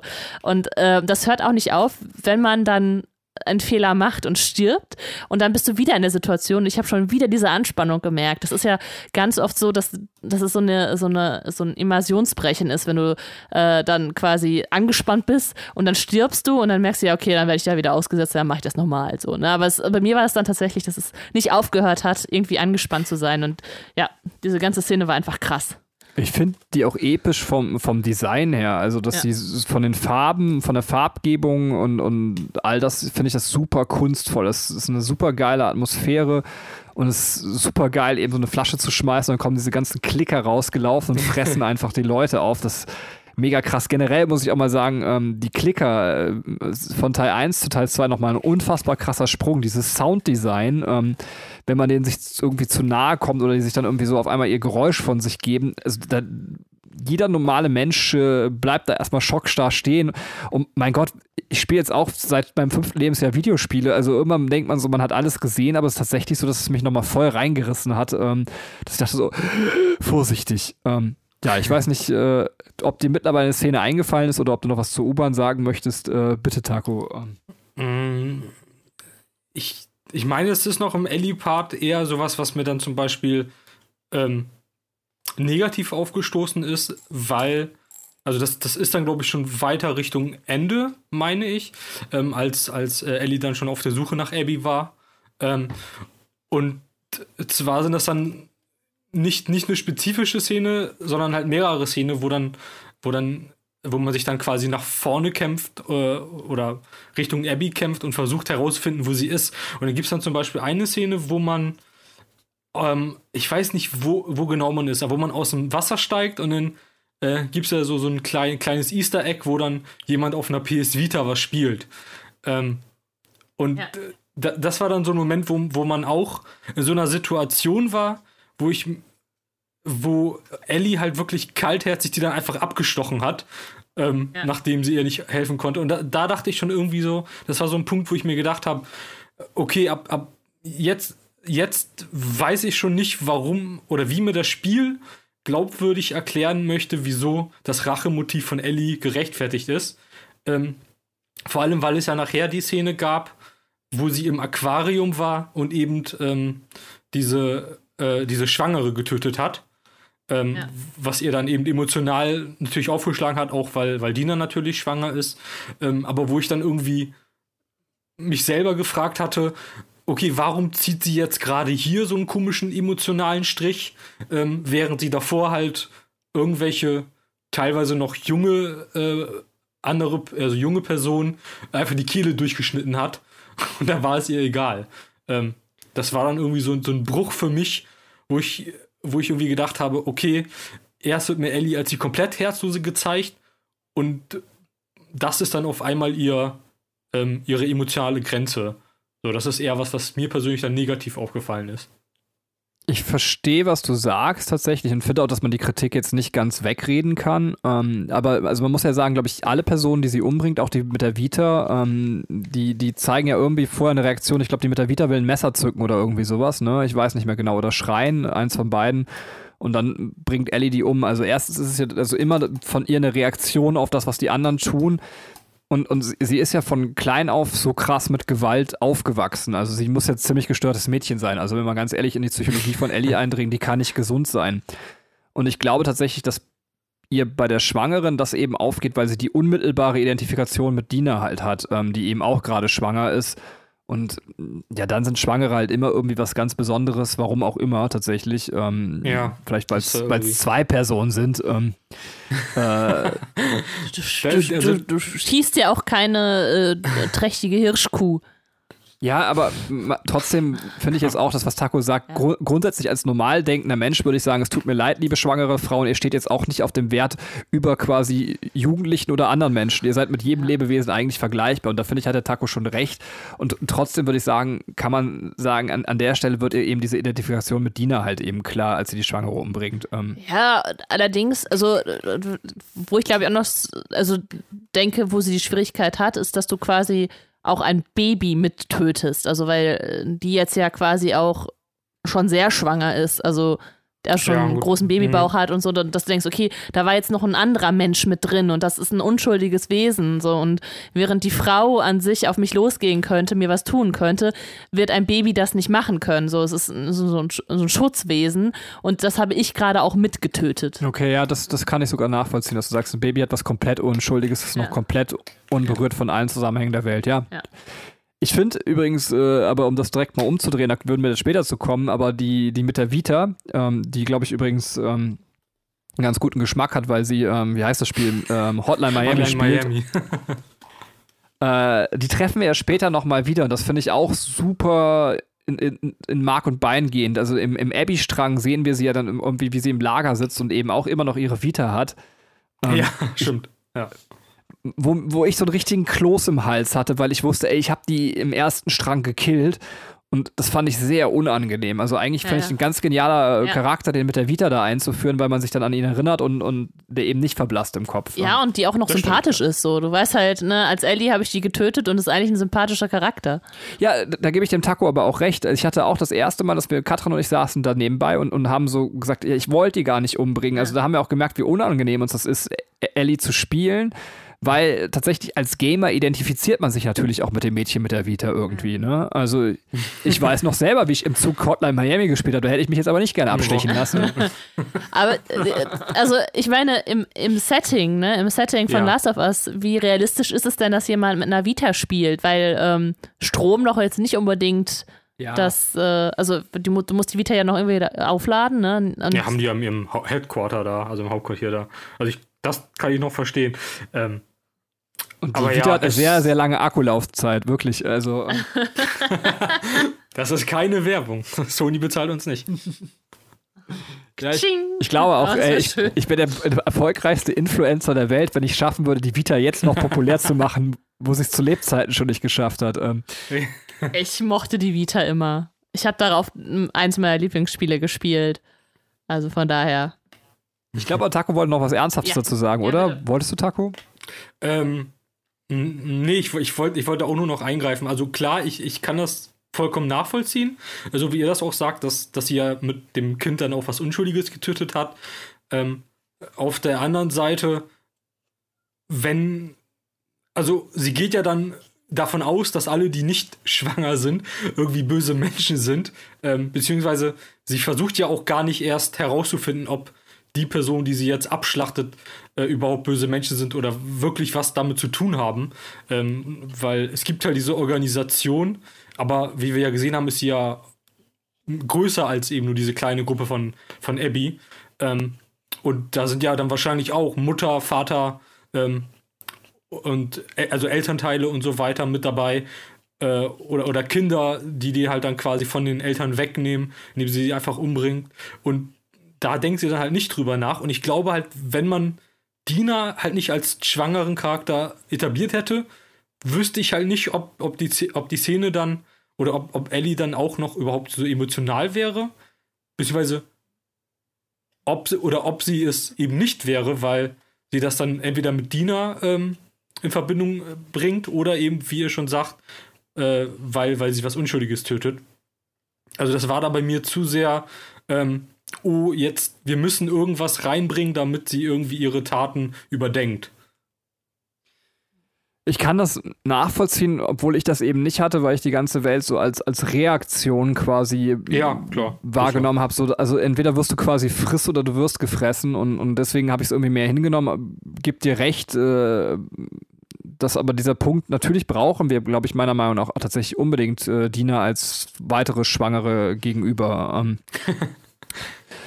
äh, ja, ich habe noch zwei Szenen, über die ich mindestens reden möchte. Äh, wahrscheinlich gibt es sogar noch mehr aus dem Teil, aber ich würde gerne noch ähm, über die Szene reden, die du jetzt gerade angesprochen hast, wo sie die Firefly-Anführerin aus dem ersten Teil tötet, diese Frau im Krankenhaus. Ähm, äh, Ach so, ach so, das war die. Äh, Ja. Nora, Nora hieß die übrigens. No, Nora, Nora? Nora. Es ist halt super krass. Also ganz ehrlich, also ähm, die Szene war so eindrücklich, ähm, weil tatsächlich, ähm, man sieht ja gar nicht so viel in dieser Szene und, und trotzdem war es so, dass ich auch einfach fertig war. Also ähm, es hat mich so ein bisschen an die Szene erinnert, als Kratos irgendwie God of War 3 quasi ähm, äh, Poseidon quasi die Augen Ja. ausdrückt. Ähm, Äh, und, und, und trotzdem war es einfach noch gefühlt hundertmal härter, weil, weil Abby, äh, äh Quatsch, jetzt habe ich es auch gemacht, mhm. weil Ellie völlig verstört irgendwie danach war. Hat mich sehr mitgenommen und vor allem auch hier wieder in dem Kontrast, dass wir dann später sehen, ähm, nochmal die Rückblende dazu, dass, dass Nora eigentlich eine war, die, die damals, als äh, Ellie klein war, ein, ein Wort dafür eingelegt hat, dass es nicht richtig ist, sie zu töten einfach. Also, ähm, und trotzdem wird sie Jahre später völlig brutal von ihr umgebracht. Also auch, auch diese Szene ist dann im komplett Zusammenschau des Spiels einfach noch krasser. Ähm, ja. Das stimmt, ja was, was ich da auch noch mal ganz krass dran finde, dass, dass die Charaktere sehr schnell akzeptieren, dass die jetzt sterben. Also ähm, das hat man bei Nora und bei der äh, schwangeren Freundin von Owen, ich habe vergessen, wie sie heißt, ähm, dass sie einfach sagen, okay, es ist, es ist vorbei. Jetzt, ich lebe zwar jetzt gerade noch, aber gleich bin ich eh tot. Und ähm, das ist finde ich, ähm, es passt halt sehr auch in diese Welt rein, dass man einfach schon von Anfang an akzeptiert, jeden Tag sterben zu können. Und wenn es dann soweit ist, dann äh, ist jetzt nicht das große Drama, sondern es ist jetzt okay. Also weniger dann halt bei den Leuten, die man liebt, aber so der eigene Tod, ich glaube, da haben schon viele sich so schnell mit abgefunden. Hätte ich 2019 noch nicht nachvollziehen können, 2020 gehört das zu meinem Alltagsleben dazu. Äh. ja. Ja, übrigens für mich jedes Mal, wenn ich äh, meine scheiß Alltagsmaske aufsetze, habe ich das Gefühl, ich wäre in The Last of Us 2 angekommen und irgendeiner ruft Sporen, wir müssen die Maske aufsetzen. ähm, ist äh, nie weggegangen. Übrigens perfektes Spiel eigentlich für dieses Jahr, aber ähm, ja, ja, gut, das stimmt. Ich, Entschuldigung, da hier keiner Szene rausgreift, äh, muss ich noch munter mindestens meine Lieblingsszene aus dem ganzen Spiel tatsächlich ausgreifen. Das ja. ist die Erinnerung ja. mit Joel und äh, Ellie, wo ja. sie in das Museum gehen äh, unfassbarer Moment. Also von der ersten bis zur letzten Sekunde, ja, bevor ich jetzt wieder ins Schwärmen komme, möchte jemand anders Schwärmen übernehmen. Ähm, äh, der Taco, Katrin zeigt in deine Richtung, du siehst das ja nicht, aber ich, der so. kann ja nicht so richtig, der, der hat ja ein ähm, kaltes Herz für das Spiel, aber bitte Taco. Ähm. äh, ihr müsst mal, war das, ähm, als man noch in Seattle war, am Tag 1, kam dann die Szene oder war die zu einem anderen Zeitpunkt? Das, ich glaube, also, es ist die Überblende von Tag 1 zu Tag 2, aber ja. sicher wäre ich mir ja, da auch ja, nicht. Okay, also es, es ist ja, glaube ich, der 16. Geburtstag, meine ich, von ähm, Ellie, wo eben Joel mit Ellie eben wie ähm, anfangs, glaube ich, von Katrin erwähnte, äh, einen kleinen Sp Spaziergang macht, um ihr dann einmal einen, ähm, ein, äh, was war es, ein Museum über Dinosaurier zu zeigen und ein, einmal so eine All-Expedition, ich weiß gar nicht, wie man das nennt, gibt es da irgendwie so ein äh, Weltraumausstellung. Weltraumausstellung. Ähm, und ja, also das, das Ganze ist auch, ähm, es ist auch einfach nur, äh, nur so eine, so eine, so eine kleine Sache, ähm, aber die ist halt auch sehr, wieder sehr schön inszeniert. Am Ende des Tages oder am Ende der, der Szene ist es dann so, dass beide eben in so eine Art Weltraumsimulation ähm, reingehen, in so einen, so einen kleinen äh, so eine kleine Kapsel, so eine Raumschiffskapsel. Ähm, und äh, Joel hat Ellie quasi eine ähm, Kassette mit ähm, ich was war so Raumschiff-Startgeräuschen, kann, kann man das so nennen, äh, fertig gemacht. Ähm, ja, kann man machen. Genau, und ihr gesagt, eben, die soll die Augen schließen. ähm, und was war das? Ich musste niesen. Achso, Gesundheit. Ich, ich sag ja, 2020, jeder Tag kann der letzter sein. Schnell weiter Podcast, bevor Katrin hier abkratzt. Das hat sich sehr komisch angehört. ähm, genau, und hat hier eben quasi mit Hilfe äh, dieser, dieser Raumschiffkapsel ähm, ein ähm, Raumschiffhelm, den sie, den sie auf, auf, äh, aufziehen durfte und eben diesen, diesen Sound ähm, quasi ein bisschen das Gefühl gegeben, als wäre sie im Weltraum. Ähm, was ja also zum einen schon mal eine schöne Geste ist, aber man muss auch mal grundsätzlich überlegen, in dem Setting ist das ja, also Weltraum ist ja, Weltraumfahren ist ja einfach noch total abstruser, ähm, als jetzt so Dinosauriermuseum es schon ist. Äh, wenn wir uns überlegen, wie, wie Ellie schon abgegangen ist, als sie damals eine Giraffe gesehen hat. ähm, ja, und ich glaube, so hatte auch geendet. Oder war da noch irgendwas Großes? Ich glaube nicht mehr, ne? Doch, sie geht dann weiter in, in, in so, einen, so einen Bereich, wo sie Ja. noch reingehen, dann kommt noch so ein Wildschwein quasi und ähm, Ja, boah, Benny, also, also ganz ehrlich, so kannst du das bitte nicht erzählen. Also es ist äh, der, äh, im Gebäude gegenüber. warte, bevor du das erzählst, Ja. möchte ich ganz kurz sagen, weil sonst vergessen wir das alle wieder, wie schön es ist, wenn Taco was über Raumfahrt erzählt, weil er einfach vor jedes Wort, was er benutzen will, dann immer ein, also ein Raumschiff vorsetzt. Raumschiff-Startgeräusche, Raumschiff-Helm, quasi. Bei allem gibt es immer noch so ein Raumschiff davor, das ist echt sehr schön. Eine Raumschiff-Snack, ähm, Das ist ja auch ein. Raumschiff-Kopfhörer. Ähm, also die gehen ja noch in das Gebäude gegenüber, wo so eine äh, irgendwie Naturausstellung oder so eine Tierausstellung noch ist. Und ähm, die, die Türen sind irgendwie auch verschlossen, zugewuchert und Ellie geht schon mal rein und äh, Joel sucht dann halt einen anderen Weg rein und das, irgendwie fängt das an bedrohlich zu werden, weil es stehen halt komische Sachen halt an der Wand und äh, man hört halt Geräusche und was man vorher halt äh, nicht hatte, man hat halt keine Waffen dabei und auf einmal liegen halt Waffen rum oder Munition liegt rum und man sammelt das ein und für den Spieler zeigt sich jetzt gerade, okay, es ist eine Gefahrensituation, du musst wahrscheinlich gleich kämpfen und dann löst es sich halt auf und das war Benny, was Benny jetzt gerade so platt erzählt hat, so kommt ein Wildschwein einfach vorbei, ne? Ah, okay, ja. Was sie, genau, was sie aber sehen, ist dann halt das Zeichen von den Fireflies äh, an der Wand und darunter, dass, dass es halt alles Lügner sind. Und damit endet halt die Szene. Also, dass, dass du halt eine sehr, sehr positive, sehr schöne, sehr starke Szene hast, wo dann halt noch so ein großes Fragezeichen zum Ende ähm, halt gezeigt wird, weil warum sind die Fireflies Lügner? Also, wo bei Ellie dann quasi diese Zweifel äh, ja, ich weiß nicht, langsam gestreut werden oder sich vielleicht, also vielleicht auch ein, ein Schlüsselerlebnis äh, ist, weshalb sie dann im Endeffekt nochmal äh, zurück in das Krankenhaus geht, um zu gucken, was da vorgefallen ist, was da passiert ist.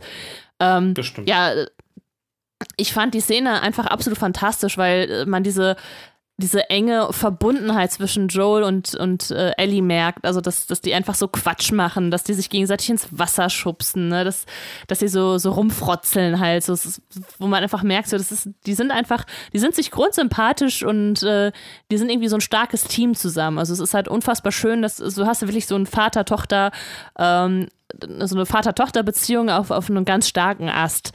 Und ähm, ja, deswegen ist es dann halt immer verwunderlicher, warum das dann so abbricht. Beziehungsweise äh, man weiß ja, warum es abbricht, aber es ist, äh, die haben halt eine, eine richtig starke Basis und äh, es reißt einen auch noch mal so aus dieser gefährlichen Welt raus, wenn man einfach sieht, wie Ellie durch dieses äh, Museum geht und dann einfach Sachen macht, die für uns total abstrus sind, dass man einen Hut nimmt und den einen Dinosaurier da aufsetzt. Also ich gehe ja. an, aus, an, an, äh, an Ausstellungsstücken ran. Also im Museum darf man das ja nicht. Man darf ja nichts da anfassen und da sind halt alle Grenzen aufgehoben jetzt so. Also das, das Spiel zeigt ja nochmal auf eine ganz andere, ähm, vielleicht auch etwas schönere Art und Weise, wo da der Bruch zu unserer Realität ist. Ja, Benny. Ja, ich, ich will nur noch sagen, äh, als letztes, und dann habt ihr eigentlich alles äh, meiner Meinung nach gesagt, dass es auch eben die Funktion hat, äh, dass es, und das hast du auch, auch schon angedeutet, dass es letztendlich zeigt, äh, was mit Ellie passiert ist. Also Ellie, wir, also es ist ja nicht so, dass quasi im Teil 2 einfach andere Schreiber am Werk waren und dass wir deswegen die ständig angepisste Ellie haben, sondern ähm, tatsächlich sehen wir, äh, es geht auch anders. Ähm, dieses Mädchen ist im Laufe ihres Lebens äh, noch mehr gebrochen, als sie vielleicht Ja. zum Start war. Und das finde ich, also diese Funktion holt die Szene auch noch ein. Also es ist wirklich eine ganz, ganz starke Szene, die auch nicht losgelöst im Spiel steht, sondern ähm, äh, ja. Und, und sie hat mich auch mit ihren wolligen Tönen, das möchte ich einmal noch sagen, so richtig mitgenommen. Also ich, ich weiß gar nicht, wann ich das letzte Mal so glücklich bei diesen Raumschiffgeräuschen ähm, mit dem Raumkopfhörer, äh, mit dem Raumschiffkopfhörer und dem Raumschiffstart im Raumschiffhelm da saß, während die Raumschiffmusik lief. War super. äh, ja, vielleicht liegt es auch daran, dass Katrin und ich so ein bisschen so eine, so eine Sterne-Startbeziehung haben, dass ich mich besonders abgefühlt, also abgeholt gefühlt habe, dass wir so am Anfang unserer Beziehung im Planetarium waren und, und äh, Starlight Express. ja, es war ein wichtiges Thema bei uns äh, in den ersten Wochen, deswegen fühlte ich mich, glaube ich, nochmal besonders auch angesprochen von der Szene. Stimmt. Witzig. Äh, letzte Szene von Part, also vom, vom Ellie-Part, die ich noch ansprechen möchte, obwohl sie eigentlich mega 0815 war, fand ich sie total cool. Ähm, und ich weiß überhaupt nicht warum, äh, ist die Szene, wenn der, ich möchte es jetzt nicht so sagen, ich, aber ich weiß nicht mehr, wie er heißt, äh, der Asiate quasi, darf man Jesse. das? Jesse. Wenn Jesse. Jesse dazu, wieder dazu stößt und sie mit dem Auto quasi wegfahren, ähm, Oh ja. Äh, ich meine, das ist ein Spiel, was wir in, in, jedem Uncharted und irgendwas schon eine Million Mal haben wir so eine Szene gespielt, aber ich fand die trotzdem richtig geil. Die hat richtig gewumst. Ich kann euch auch nicht sagen, warum. Aber ich dachte mir, Junge, das hat mich jetzt richtig, richtig mitgenommen. Also diese ganze Auto-Zombie-Fahrt fand ich geil. Ähm, wenn jetzt jemand sagt, ey, war 0815 Standardkram, kann ich auch verstehen, aber ich fand es geil, wollte ich einmal gesagt haben. Ja, mich hat das, mich hat das immer so nervös gemacht, wenn die Zombies kamen. Es ist, also, ich weiß auch nicht, also das ist so, ich, ich habe mich echt überwunden, dieses Spiel zu spielen, aber meine Zombie-Angst ist immer noch nicht weg. ähm. Wenn ihr wollt, können wir dann zu Abby übergehen. Äh, ja, vielleicht ich, noch. Äh, genau. Ja.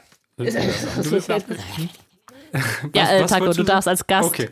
Als Gast okay. darfst du anfangen. Ähm, ich würde sagen, wir sprechen wir nochmal ganz kurz die Szene an. Ähm, weil ihr sie auch schon angesprochen habt, aber schon eine wichtige Szene und zwar als eben ähm, die Cutscene kommt, die, die Erinnerung, äh, wie Ellie eben zurück zum, zum äh, Krankenhaus gelaufen ist und dann eben äh, selbst herausgefunden hat, was genau passiert ist in Teil 1. Ähm, wo eben das erste Mal äh, die Situation ist, dass sie halt ähm, keine gute Beziehung mehr zu Joel hatte. Ähm, ich persönlich fand das tatsächlich ein bisschen zu plump erzählt. Ähm, mir, mir hat irgendwie, also mir, mir wurde irgendwann schon klar, worauf das hinausläuft. Äh, vor allem, als man dann ähm, das erste Mal diese Bilder da eben gesehen hat. Ähm, und es ist auch echt schön gewesen, dann, dass man dann nochmal hingeht, um das, um das Ganze nochmal ähm, ansehen kann, wie es jetzt eben nach zwei, drei Jahren nach dem ersten Teil quasi oder sogar länger ähm, aussieht. Ähm, aber irgendwie war mir dann die Auseinandersetzung zwischen Joel und ähm, Ellie irgendwie zu kurz und unbedeutend, weil ähm, das war ja im Endeffekt nur eine Erinnerung, die ja schon am Anfang des Spiels wieder aufgehoben wurde. Also sie hat ja ihr am Anfang des Spiels ja schon wieder verziehen oder sie ihm. Ähm, deswegen ich hätte zum Beispiel eher gewünscht, dass es vielleicht damit startet ähm, und dann vielleicht der, der krasse Bruch kommt, dass ähm, das Dings getötet wird, Joel oder sowas. Ähm, mir, mir kam irgendwie so Rückblende zu spät im Spiel. Mhm. Wie seht ihr das? Ja. Kann ich gar nicht so, also mich hat es nicht gestört, aber ich habe jetzt auch nichts, äh, wo ich Taco auskontern mit könnte. Möchtest du nur was dazu sagen? Oder? Nee, geht mir genauso, deswegen habe ich darauf gewartet, dass du was sagst. ähm, ja, äh, also ich weiß nicht, warum sie es dahin gesetzt haben, aber es ist. Äh, äh, vielleicht soll es halt einfach so diesen, äh, diesen Konflikt, der halt unterschwellig die ganze Zeit da war, einfach weil es nicht ausgesprochen wurde, ähm, soll es einfach auch so im Spiel behandelt werden, dass man halt vielleicht an der Stelle dann erstmal darüber nochmal reflektiert, wie es so war. Das Einzige, was mich daran ehrlich gesagt gestört hat, also da bin ich dann doch mit auf Tacos Seite, das ist auch übrigens mein einziger Kritikpunkt an dem Spiel, dass das Spiel so einen Moment lang offen gelassen hat, ob Abby ähm, Joel jetzt wirklich deswegen Ellie? getötet hat. Ach so. Nee, okay. jetzt mal, also wirklich Abby, ob Abby Joel tatsächlich deswegen getötet hat oder ob sie einen anderen Grund hatte, der noch davon fernlag. Und das fand ich so, ähm, ein bisschen, man hätte es dem Spieler von vornherein und das hätte man auch durch das Vorziehen dieser Szene klarer machen können, dass da wirklich nichts Tieferes ist als äh, das, was wir aus Teil 1 schon wissen. Ähm, fand so ein bisschen, das war so ein unnötiges Spiel mit der Erwartungshaltung äh, des Spielers, ob jetzt ein ganz neuer Twist kommt. Wir hätten ja auch was ganz anderes aus Joels Leben erfahren können. Ähm, äh, und das fand ich, das hat das Spiel auch nicht gebraucht. Das war so, so billiges Spannung aufbauen. Ähm, da gab es auch ein paar Dialoge, die in die Richtung gelenkt haben. Deswegen vorziehen hätte an der Stelle vielleicht gar nicht geschadet. Also. Ja, und Könnt genau. Ja, bitte? Nee, erzähl erstmal weiter, bitte. Achso, ja, das, da, daran anknüpfend eigentlich noch auch die, als sie die Nora umgebracht hatte im Keller, äh, auf diese brutale Art und Weise, war auch die Frage, erzählt Nora ihr jetzt nur die Sache ähm, mit, mit dem Vater von Abby oder erzählt sie halt noch anderes? Also kommt da noch mehr raus, weil das, das weiß man halt auch nicht. Zu, weil weil äh, Ellie ja auch total verstört ist, als sie wiederkommt. Ähm, was aber dann Stimmt, ja, im Endeffekt mit, mit, ja, mit der Brutalität ihrer Tat zu tun hat, dass sie ähm, also man weiß ja nicht genau, was sie alles mit, mit Nora angestellt hat, aber es, es schien halt für ihre Verhältnisse halt selbst sehr krass gewesen zu sein. Ja, das war das, was ich sagen wollte. Okay. Ähm, könnt ihr euch noch ungefähr daran erinnern, zu welchem Zeitpunkt diese Erinnerung mit dem Krankenhaus kam? Also, ob, war das, äh, an welchem Tag das war? Nee, nee, nee. nee. Okay, weil also ich hatte nämlich zum, also da halt schon das Gefühl, dass man, dass man schon zu weit in der Story war, als dass ich jetzt als Spieler nicht das Gefühl hatte, ähm, dass, dass mich das in irgendeiner Weise nochmal motiviert oder nochmal eine Tiefe hineinbringt in, in quasi diesen ähm, Hass oder in, in, diese Wut, die die ähm, Ellie hat, ähm, sondern halt eben, also hätten sie es komplett weggelassen, äh, hätte sich nichts für mich geändert, so in der Situation. Ähm, das hatte halt für mich nicht diesen, diesen krassen Impact, den es irgendwie hätte haben können, äh, wenn es jetzt wirklich vielleicht am Anfang gewesen wäre und direkt danach eben der Tod ähm, gewesen wäre. Und, und das war halt irgendwie so mittendrin. Also man hat sich halt quasi schon davon äh, damit abgefunden, ähm, dass, dass sie halt auf Rache, äh, auf Rachefeldzug ist. Ja, ich glaube, das kommt, also es ver verknüpft sich mit unserer Kritik mit dem, dem Spiel der falschen Erwartungshaltung. Also, dass man das hätte einfach entlasten können und damit auch der, die Story gestärkt hätte tatsächlich. Also bin ich äh, sogar bei dir. Kann ich nachvollziehen. Okay. Äh, noch mehr zu Teil 1 oder sonst äh, kommen wir zu Abbys Leben? Ähm, ja, eigentlich wollte ich nur noch die, die Scars kurz erwähnen, bevor wir zu Abby kommen, weil ähm, die, klar, in äh, Abbys äh, Episode werden die mehr ausgeführt, aber schon bei Ellie sieht man, ähm, wie brutal die sind. Also was, also das, das, wie fanatisch die sind und dass die irgendwelche Leute an Bäumen aufhängen und dann den Bauch aufschlitzen und sowas. Also das, dass die, also sind schon sehr unangenehm. Das, das fällt da halt schon mal auf, ja. Genau. Und äh, ja, und so, was eigentlich dahinter steckt, der Farm, wenn er ist bei Abby. Ähm, ja, das äh, war jetzt eher nur so ein, so ein Anteasern, das ist, weiß ich nicht, ich wollte es jetzt nicht äh, also offen lassen, weil es äh, tatsächlich auch okay. noch ein Teil des ersten Teils ausmacht. Okay. Wenn, äh, äh, dann würde ich sagen, dann kommen wir zu Abby. Ja, gut. Okay. Ähm, ja, Abby wird, äh, wir spielen Abby ja schon relativ früh im, äh, im Spiel. Ähm, und zwar, ähm, als, ähm, als sie auf der Suche nach Joel ist und ihn dann tötet.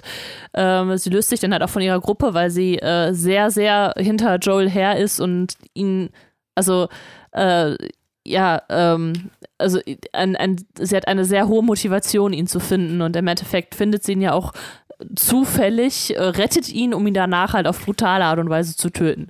Ähm, das weiß man dann von ihr.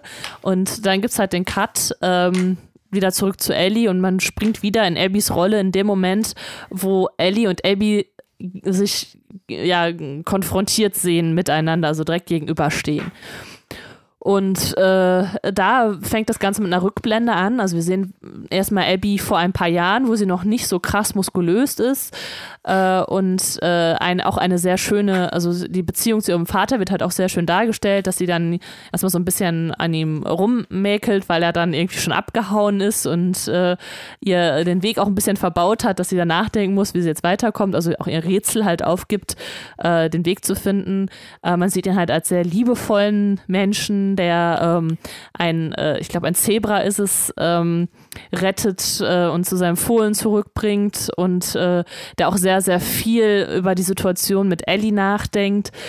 Und äh, dann natürlich auch ähm, die dramatische Szene, als äh, Abby ihren Vater halt tot auffindet, getötet von Joel. Äh, ihre Ausbildungszeit mit Owen, der, ähm, also das wird auch schon vorher angesprochen, mit dem sie halt eine Art Liebesbeziehung eingeht oder schon eine Liebesbeziehung hat, ähm, die dann auch sich zusammen bei den Wolves halt ausbilden lassen und zusammen noch dieses Aquarium entdecken, das verlassen ist und äh, das auch wieder so eine Parallele hat zu der Szene mit, ähm, mit der Geburt, mit dem Geburtstag von Ellie, also das, wo halt nichts Schlimmes ist, sondern es ist eigentlich alles relativ schön in dieser düsteren, schlimmen Welt.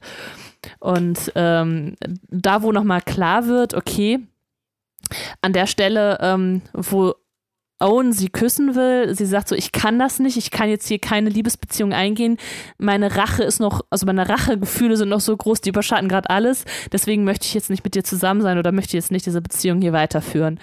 Und ähm, ja, sie macht sich dann halt auch stark, weil also diese Gefühle in ihr sind anscheinend so übermächtig, dass sie halt unglaubliche Kraft aufbauen muss und dann ein, zu einem sehr, sehr muskulösen Wesen wird, ähm, was für das, also für unser Eins eigentlich erstmal komisch wirkt, eine Frau mit so starken Muskeln zu haben oder so, so großen Muskeln zu haben. Aber da, dazu gleich mehr. Also das wäre jetzt erstmal die Rückblende. Huch, du bist abge...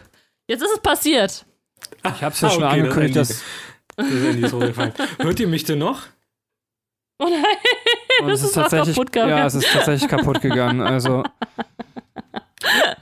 Ich glaube, da ist ein kleines technisches Malheur passiert. Hörst du uns noch? Ähm, ich höre euch noch. Hört ihr mich? Okay. Ja? Ja, ja, ja, nicht noch. Okay. So. Okay. äh, ja, also. Ich, wollt, ich wollte Äh, gerade noch einwerfen. Ähm, Ja. als Wrestling-Gucker ist man muskulöse Frauen gewöhnt. Ah ja, natürlich, natürlich. Das habe ich voll vergessen. So, okay. Gehen wir weiter. Ähm, äh, wir kommen dann quasi in die Jetztzeit, also nachdem ähm, die Situation mit, äh, mit Joel halt hinüber ist und also äh, passiert ist und sie halt, äh, wir sehen wir jetzt Abbys Wirklichkeit. Sie lebt halt äh, in einem Stadion mit den Wolves zusammen. Da haben die äh, sich einen, einen Lebensraum aufgebaut, wo sie auch Tiere halten und wo es halt ja, funktionierende Strukturen gibt und äh, sie jetzt irgendwie zu der Basis gerufen werden und sie mit der schwangeren Frau, wir nennen sie jetzt einfach mal die schwangere Frau, also die Frau, die von Owen, ihrem äh, ihr, ehemaligen Freund quasi schwanger ist, ähm, zusammen ähm, ja, zu dieser Basis fährt und äh, hier auch nochmal ähm, ja, eine Freundschaft mit ihren ähm, WG-Partner sozusagen äh, auch gezeigt wird. Und äh, hier werden die beiden, also werden, wird dieser Trupp auch noch angegriffen von den Scars, das heißt, die großen Gegner der, ähm, der Wolves sind die Scars halt in Seattle. Und äh, in der Basis ähm, treffen sie dann auf, äh, auf diesen Chef, äh, der sagt so, ey, wir, das Gas reicht jetzt langsam, wir müssen die jetzt ausräuchern. Die haben da eine Insel vor Seattle. Da gehen wir hin, da starten wir einen großen Angriff und du, Abby, du leitest diesen Angriff. Allerdings ähm, ist zur gleichen Zeit was passiert und zwar Owen hat sich anscheinend gegen die Wolves gewendet, was irgendwie komisch ist. Man weiß nicht warum. Er hat irgendeinen Scar äh, beschützt und äh, Abby findet das sehr komisch und will jetzt erstmal Owen suchen und die Situation richtig stellen. Das heißt, sie geht jetzt alleine, gedeckt von ihrem ähm, WG-Kumpel, ähm, auf die Suche nach Owen und ähm, wird dann allerdings von den Scars gestellt und äh, ja, wird von denen entführt und äh, in den Wald an einem Baum aufgehangen. Kurz bevor sie jedoch äh, hingerichtet wird, kommen halt zwei neue Gestalten auf den Plan. Das sind äh, äh, und nee, Jara und Leaf. Ich weiß nicht, ich habe schon wieder vergessen, wie man sie ausspricht. Äh, die äh, Deserteure des Gas und äh, äh, werden ähm, und retten dann äh, Abby. Ähm, Abby, äh, es gibt auch eine Rückblende, wie, wie Abby, woher Abby weiß, wo jetzt Owen ist. Und zwar hat er sich halt da in diesem Aquarium ähm, sein, äh, ja, so seinen Rückzugsort äh, aufgebaut und deswegen geht sie dann dahin. Also sie äh, äh, kann sich mit äh, Leaf und Jara äh, von den Scars befreien und geht zu diesem Aquarium, ähm, ist dann, ähm, ja, trifft dann auf Owen, mit dem sie eine kleine Auseinandersetzung hat und äh, die reden dann halt darüber, tatsächlich auch komplett abzuhauen von ähm, ja, von Seattle, von, von den Wolves äh, nochmal die Fireflies zu suchen, die sich irgendwo in Santa Barbara nochmal neu formatiert haben. Und äh, Abby ist nicht sicher, ob sie daran teilnehmen will. Und es kommt zu der Liebesnacht zwischen ihr und Owen. Also er pimpert mal fremd, während seine Frau hochschwanger ist oder seine Freundin. Ähm, irgendwie bewirkt das einen Sinneswandel bei Abby, wenn sie will äh, Leaf und Jara befreien, die beiden, die ähm, äh, quasi noch im Nest der Scars sich ein Versteck gesucht haben. Allerdings ähm, äh, wurde Jara, ich glaube Jara, ja, äh, von den Scars ähm, ein Arm zertrümmert und äh, die äh, liegt ja jetzt quasi mit starken Schmerzen. Und ähm, Abby hilft dann den beiden quasi zu flüchten und bringt sie halt zu, ähm, zu der schwangeren Freundin von Owen, die auch Ärztin ist, ähm, um, äh, um sie zu verarzten ähm, der Arm muss amputiert werden und da ist dann wieder quasi der nächste Schritt. Sie muss zum Krankenhaus, um, um die möglichen Mittel äh, zu besorgen und geht dann mit Leaf. Ist es Leaf? Ist es richtig? Leaf ist äh, quasi. Leaf Der- oder Lev? Ich, ich Lev, Lev, Lev, ja, 100% sicher. sorry. Ja, es, ich, ich vergesse immer, wie man diese Namen ausspricht. Deswegen, ja, also mit Lev, äh, das ist im Krankenhaus, äh, über einen Geheimweg, über die, äh, eine sehr große Höhe, äh, zu, zu, quasi stürzen sie dann in ein Hotel rein, dass, dass sie komplett noch durchqueren müssen, das komplett noch voll ist von irgendwelchen Infizierten. Ja, und äh, dann ähm, ist sie tatsächlich im Krankenhaus angelangt und findet Nora und die sagt ihr dann so, ey, äh, wir haben jetzt irgendwie alles ausgeräumt. Also sie wird auch schon als ähm, äh, Feind der Wolves behandelt, äh, weil sie sich halt äh, also nicht ähm, also ein bisschen gegen ihren Chef gestellt hat, um diese Insel da zu erreichen, sondern einfach jetzt erstmal auf eigene Faust Unternehmungen gemacht hat. Nora hilft ihr aber und sie geht quasi Ground Zero in dieses Krankenhaus äh, rein, um halt äh, an, an dieses ähm, Kit da zu kommen, äh, das sie braucht für Jaras Rettung. Und begegnet da ein Hypermonster-Zombie Triple-Ding. Also es ist irgendwie so ein, so ein Riesenmonster, gegen das sie dann kämpfen muss. Ähm, ja, äh, dann äh, gibt's, also ich springe jetzt mal ein bisschen weiter nach vorne. Äh, mhm. Jara wird gerettet und Lev, Lev? F äh, haut aber dann nochmal ab zu der Insel der äh, Skars, bzw. der Seraphisten, so nennen die sich selber, um da nochmal die Mutter aufzusuchen, äh, weil es sich herausstellt, dass Lev, also, äh, also im Laufe dieser Story kommt halt heraus, es ist, äh, er ist eigentlich eine, ein, ein Mädchen und sollte verheiratet werden, hat sich dann gegen die Skars gestellt, weil er eben nicht als Frau leben will und ähm, ja, sucht jetzt aber noch äh, weil sie jetzt wissen von diesem Angriff der Wolves, ähm, die Nähe seiner Mutter, die dann aber, ähm, äh, also nachdem dann äh, Jara und, und Abby ihn gefunden haben, ähm, sich auch gegen seine, sein eigenes Kind gestellt hat. Also die Mutter stellt sich gegen sein eigenes Kind und er will sich wehren und tötet dabei noch seine Mutter. Und ähm, ja, dann äh, kommt dieser Angriff dann auch zeitgleich. Jara wird dabei getötet, also die äh, mit den äh, amputierten Arm. Und Abby und Lev können dann noch von der Insel fliehen. So. Äh, ja, genau. Und dann ist Abby zurück, geht in, ins Aquarium und findet halt ihren Freund, besten Freund und äh, gestern noch mit ihm gepimpert äh, und seine schwangere Freundin daneben tot auf und äh, begibt sie auf den Weg zu äh, Ellie, um die fertig zu machen. Und da sind wir wieder beim Knackpunkt. Ja, nachdem Katrin das jetzt so schön zusammengefasst hat, äh, welche Szenen aus dem Abby-Strang sind euch denn da so im Gedächtnis geblieben und worüber habt ihr das Bedürfnis, quasi mal näher etwas zu sagen? Fangen wir doch einfach beim Taco an. Bitte, Taco. Ähm, meine Lieblingsszene äh, oder Szenen mit Abby sind tatsächlich die, wo man mit, ähm, das ist dann Lev äh, zum, zum Krankenhaus geht ähm, um eben die Medizin zu besorgen.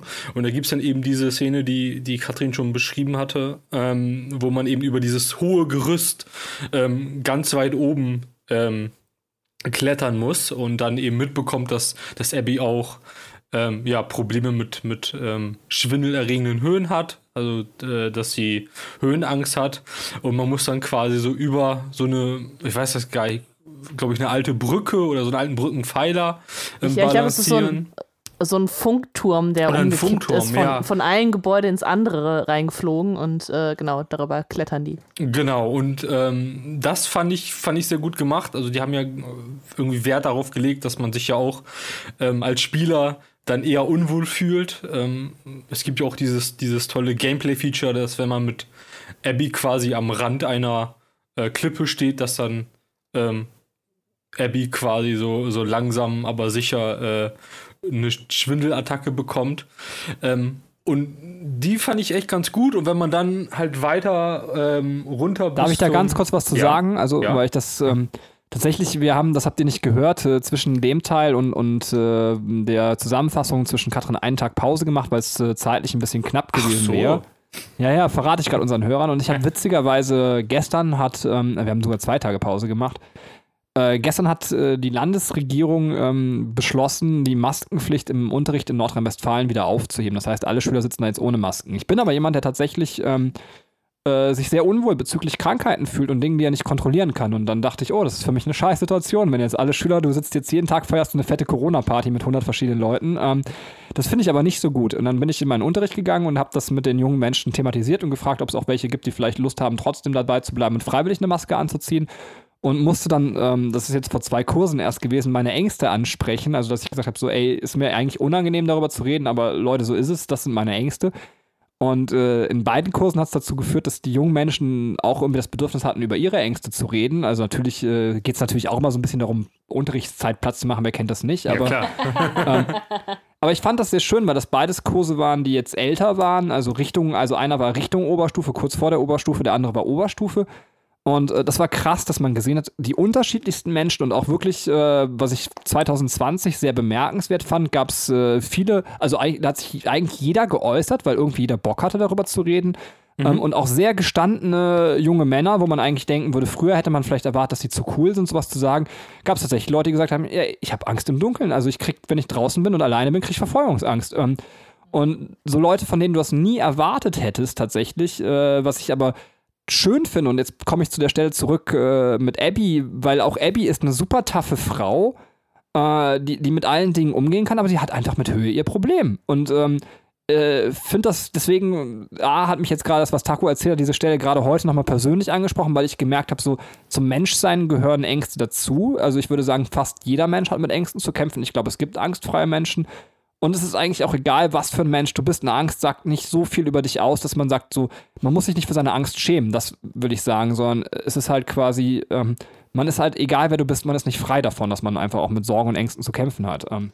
Ich habe Angst vor Zombies, will ich dir gerade mal gestehen. Ach so, okay. Ähm, Wir sind das perfekte Pärchen für eine Pandemie. Einer hat Angst vor Krankheiten, der andere Angst vor Zombies. So, ähm, 2020 ist Spielkinderjahr. So, ähm. Ich habe äh, übrigens, also ich finde die, die Szene auch richtig krass, weil vor allem du, du merkst es halt auch, wenn, wenn sie da drüber geht und mhm. der Controller anfängt zu vibrieren und so und du bist so halt so, oh Gott, ich will jetzt nicht da runterfallen.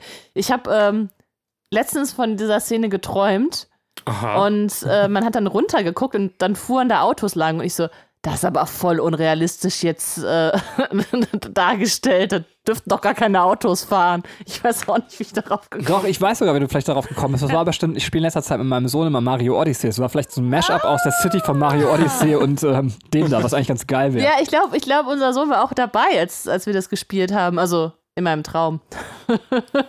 Dann okay. machst du, oh Gott, oh Gott, den Zweijährigen vor so Last of Us 2. Ja, ist ein gutes Spiel. Guck mal mit, so einem Mann. Wo, wo ist das Problem? Verstehe ich überhaupt nicht die Schwierigkeit. ähm. Ja, wir müssen aber trotzdem tatsächlich mit unserem Sohn zum Therapeuten, weil der schlachtet jetzt immer Tiere ab und sowas und wir wissen überhaupt nicht, woher das kommt. äh, alle, die das jetzt glauben, reiner Scherz, liebes Internet. Äh, Taco wollte aber noch was über die Szene erzählen. Ähm, nee, also ich habe das schon angesprochen, weil ich fand es gut, dass man ähm, zum einen erstmal noch mal so, so, eine, ja, eine eigentliche Schwäche von eben Abby ähm, sieht, die ja zuvor eben eigentlich als, als diese ja, diese starke Frau halt gezeigt wurde. Ähm, stark im, im, wortwörtlichen Sinne. und ähm, gleichzeitig fand ich das ja auch irgendwie cool, weil, weil das so ein, so ein krasser ähm, Wandel mit dem Charakter ist, weil man muss sich ja klar machen, dass sie ja eigentlich da schon krass ihr Leben aufs Spiel setzt für halt jemanden, den sie ähm, wahrscheinlich vor ein paar Tagen noch abgeschlachtet hätte. Ähm, deswegen ja. fand ich das die Stelle so gut, weil mir das Spiel da mehr Entwicklung mit Abby gegeben hat in dieser kurzen Szene, als die, die ich mit Ellie irgendwie bisher hatte. Und deswegen stach die für mich so heraus. Ja, definitiv. Ähm, ja, es ist äh, sowieso, also ich meine, ich habe es jetzt äh, gerade äh, oder in der Zusammenfassung, sagen wir so, in der Zusammenfassung ja schon gesagt, dass, äh, dass Abby ähm, sie ist zwar, also sie hat ja die Stärke, die körperliche Stärke, aber ähm, ich finde, es erklärt sich halt auch psychologisch, wo das herkommt. Ne? Also, dass eben, ähm, dass sie, äh, in dieser Rückblende haben wir ja gesehen, dass sie nicht immer so ganz krass muskulös war, sondern, also sie war schon muskulös, schon, schon als sie jünger war, also vor, vor drei, vier Jahren. Aber ähm, als der Tod von ihrem Vater dann passiert ist oder der Mord an ihrem Vater, ähm, hat sie also hat sie sich hinter diesen Muskeln versteckt. Sie hat halt Kraft aufgebaut, weil sie gegen irgendwas ankämpfen will. Und äh, deswegen ist sie dann so krass muskulös. Ähm, was aber dann auch wiederum, finde ich, zeigt, dass sie mental vielleicht einfach auch nicht die, die stärkste ist, weil sie, sie, sie muss das irgendwie kompensieren, dass sie jetzt ihrem Vater dann nicht helfen konnte oder dass, dass das passiert ist. Und ähm, ja, schön sieht man das dann halt auch an der Stelle, dass wir diesen Kontrast haben zwischen körperlicher Stärke und dann ähm, ja, Ängsten, die sie halt hat. Ne? Also, dass, dass da irgendwie auch ein Ungleichgewicht ist. Äh, seid ihr fertig mit der Szene oder? Ja. Also ja, ich möchte Jo. daran anknüpfen, aber davon weggehen. Deswegen frage ich so, es war jetzt nicht so ein Ja. oh, seid ihr jetzt endlich mal fertig mit eurem. äh, ich würde noch einen Schritt zurückspringen. Also du hast es ja auch gerade eigentlich schon getan, Katrin. Ähm, also tatsächlich, als es losging mit dem Abby-Strang, vielleicht war ich auch so naiv, würde mich gleich auch mal interessieren, wie euer Gefühl war, was ihr euch gedacht habt, so was ihr jetzt erwartet, was für eine Persönlichkeit ihr kennenlernt. Ähm, weil ich schon relativ zu Anfang wurden mir die Augen irgendwie dann am wahrsten geöffnet, dass ich sagen konnte, okay, krass, dieser Arzt, der in Teil 1 diese Entscheidung getroffen hat, ist für mich ein sehr plausibler Mann leider. Ähm, Ja. dass Ja. man einfach so, wenn man diese Szene nochmal vor Augen geführt bekommt, dann wird einem klar, ja, ganz ehrlich, wenn ich in seiner Lage wäre, wahrscheinlich würde ich genau dieselbe Scheiße durchziehen. Der hat da keinen Spaß bei, aber der weiß, dass das die einzige Lösung für ein Problem ist. Und, und ähm, wenn man das von einer utilitaristischen Ethik quasi äh, wertet, also eine utilitaristische Ethik geht davon von der Nützlichkeit für, für die größtmögliche Masse unter anderem aus, dann würde man sagen, das, was er tut, ist vernünftig, ein einzelnes Mädchen für viele, viele andere Leben zu opfern. Ähm, Thanos was man- right. Genau. Aber ähm, ich würde nicht sagen, dass der Mann, dass dem da richtig einer drauf abgeht, sondern dass der da auch seine Probleme mit hat. Und das sehen wir schon in dieser Szene. Und dann lernen wir dieses Mädchen kennen, was diesen Vater verliert. Ähm, und die wird dann auch in den Folgenszenen sehr, finde ich, sympathisch dargestellt. Also überhaupt nicht äh, unsympathisch. Und da dachte ich mir so, oh, wie naiv war ich eigentlich? Also, dass mir auch gar nicht, also man hätte ja sagen können, dass, wie obvious die Story-Handlung eigentlich ist. Also, das könnte man ja The Last of Us 2 wirklich sehr gut vorwerfen und sagen, ja, die Idee ist jetzt nicht besonders kreativ zu sagen, ähm, beide auf der Rache-Seite sind eigentlich keine Drecksschweine. Aber irgendwie hat es mich trotzdem geflasht, damit jetzt nochmal so krass konfrontiert zu werden, ob, obwohl die Story-Idee im Großen und Ganzen kein, Genial, also kein Geniestreich ist. Ich weiß nicht, ob ihr versteht, was ihr Ja. meint. Ja. Aber irgendwie, ja, kann jemand was dazu sagen? Ähm, Ja, ich, ich denke erstmal, man rechnet nicht damit. Also ähm, es, es kam ja irgendwie auch überraschend, dass man jetzt, also an dieser, an dieser ähm, Klimax quasi, da wo, wo Abby und Ellie sich sich gegenüberstehen, ein Cut ist und man auf einmal auf Seite des Feindes agiert. Also dass man einmal die Person, ähm, auf, auf die man so einen Hass hat, jetzt einmal äh, nochmal gespiegelt kriegt. Ich meine, das ist, glaube ich, auch ein bisschen der Knackpunkt gewesen, warum so viele das Spiel auch hassen oder einfach nicht gut finden, weil man sagt, ich möchte mich nicht mit dieser Person identifizieren, ich möchte die nicht spielen, deswegen ähm, äh, kann ich dieses Spiel irgendwie auch nicht gut finden. Ähm, so, jetzt habe ich vollkommen den Faden verloren. wow, okay. Habe ich schon schön in Rage geredet, ja. Aber ich habe ihn tatsächlich drüber gewonnen wieder. Also das, was ich sagen will, kann ich jetzt Ja. pointiert dann auch sagen. Okay. Ähm, vielleicht profitiert The Last of Us 2 von der gängigen Art, wie Filme diese Dinge erzählen. Wenn ich mal ein paar Beispiele nehme. Death Sentence, falls ihr noch jemand kennt, Kill Bill. Ähm, ich überlege gerade, was alles Rachefilme sind. Äh, fällt irgendjemand noch ein Rachefilm ein? Punisher. Punisher, ja. Äh, John Wick. Ja, stimmt, John Wick. Das nicht Dann auch? haben wir auf jeden Fall, genau, das ist ein gängiger Trope, diejenigen, die irgendwas Böses tun, tun auch was Böses und sind böse. Und Ja. dann gibt es den Guten, der einfach diese Rache ausübt und wir sitzen teilweise satisfied quasi vom Fernseher und denken sich, ja, mein Gott, der kommt jetzt endlich wieder auf seine Kosten. und das haben wir bei The Last of Us gerade nicht, dass wir einfach sehen, wir erleben eine Rache-Story, die aber eigentlich, und, und darüber werden wir sicherlich gleich länger sprechen, durch die Paralysierung der beiden Charaktere und die Ähnlichkeiten uns einen ganz, ganz bitteren Beigeschmack lässt, weil hier zwei Charaktere aufeinandertreffen, die letztendlich beide berechtigte Anliegen haben und die einfach nur in einer beschissenen Welt, in eine beschissene Spirale gelaufen sind, die sie letztendlich auch beide kaputt macht. Also noch nicht Ja. mal mehr irgendwie ein Gewinn für beide Seiten ist. Und das finde ich mega genial. Was aber vielleicht nur so genial ist, weil alle anderen Rache-Stories so simpel erzählt werden. Ja, und plus ähm, du die Charaktere, die hier äh, im ersten Part äh, auf Ellie treffen, ähm, einfach auch alle unsympathisch sind und also, also die, die wir treffen, sind auch irgendwie böse. Also man hat halt nicht das Gefühl, Gefühl da irgendwie was, was Positives denen abgewinnen zu können. Ähm, ja gut, wäre dann halt auch die Frage, was passieren würde, wenn man sich die jetzt weiter oder länger betrachtet, ähnlich wie, äh, wie bei Abby, ne? Ähm, egal, jetzt haben wir so viel gequatscht. Taco, möchtest du auch noch was dazu sagen? Ähm. Nee. Gut, dann, dann haben wir alles rausgeholt. Ähm, es, ähm, können wir jetzt gleich auf die Parallelisierung der Geschichten noch eingehen oder Ja, können wir gerne machen. äh, okay, weil äh, das finde ich halt auch sehr, sehr interessant, dass wir, ähm, dass wir sehr viele Parallelen haben und ähm, ich mir auch vorstellen kann, also dass man teilweise so ein bisschen von der Story dann auch ähm, genervt sein könnte, weil es eben sehr, sehr parallel läuft. Äh, oder beziehungsweise weil da äh, sehr viele Ähnlichkeiten auch sind.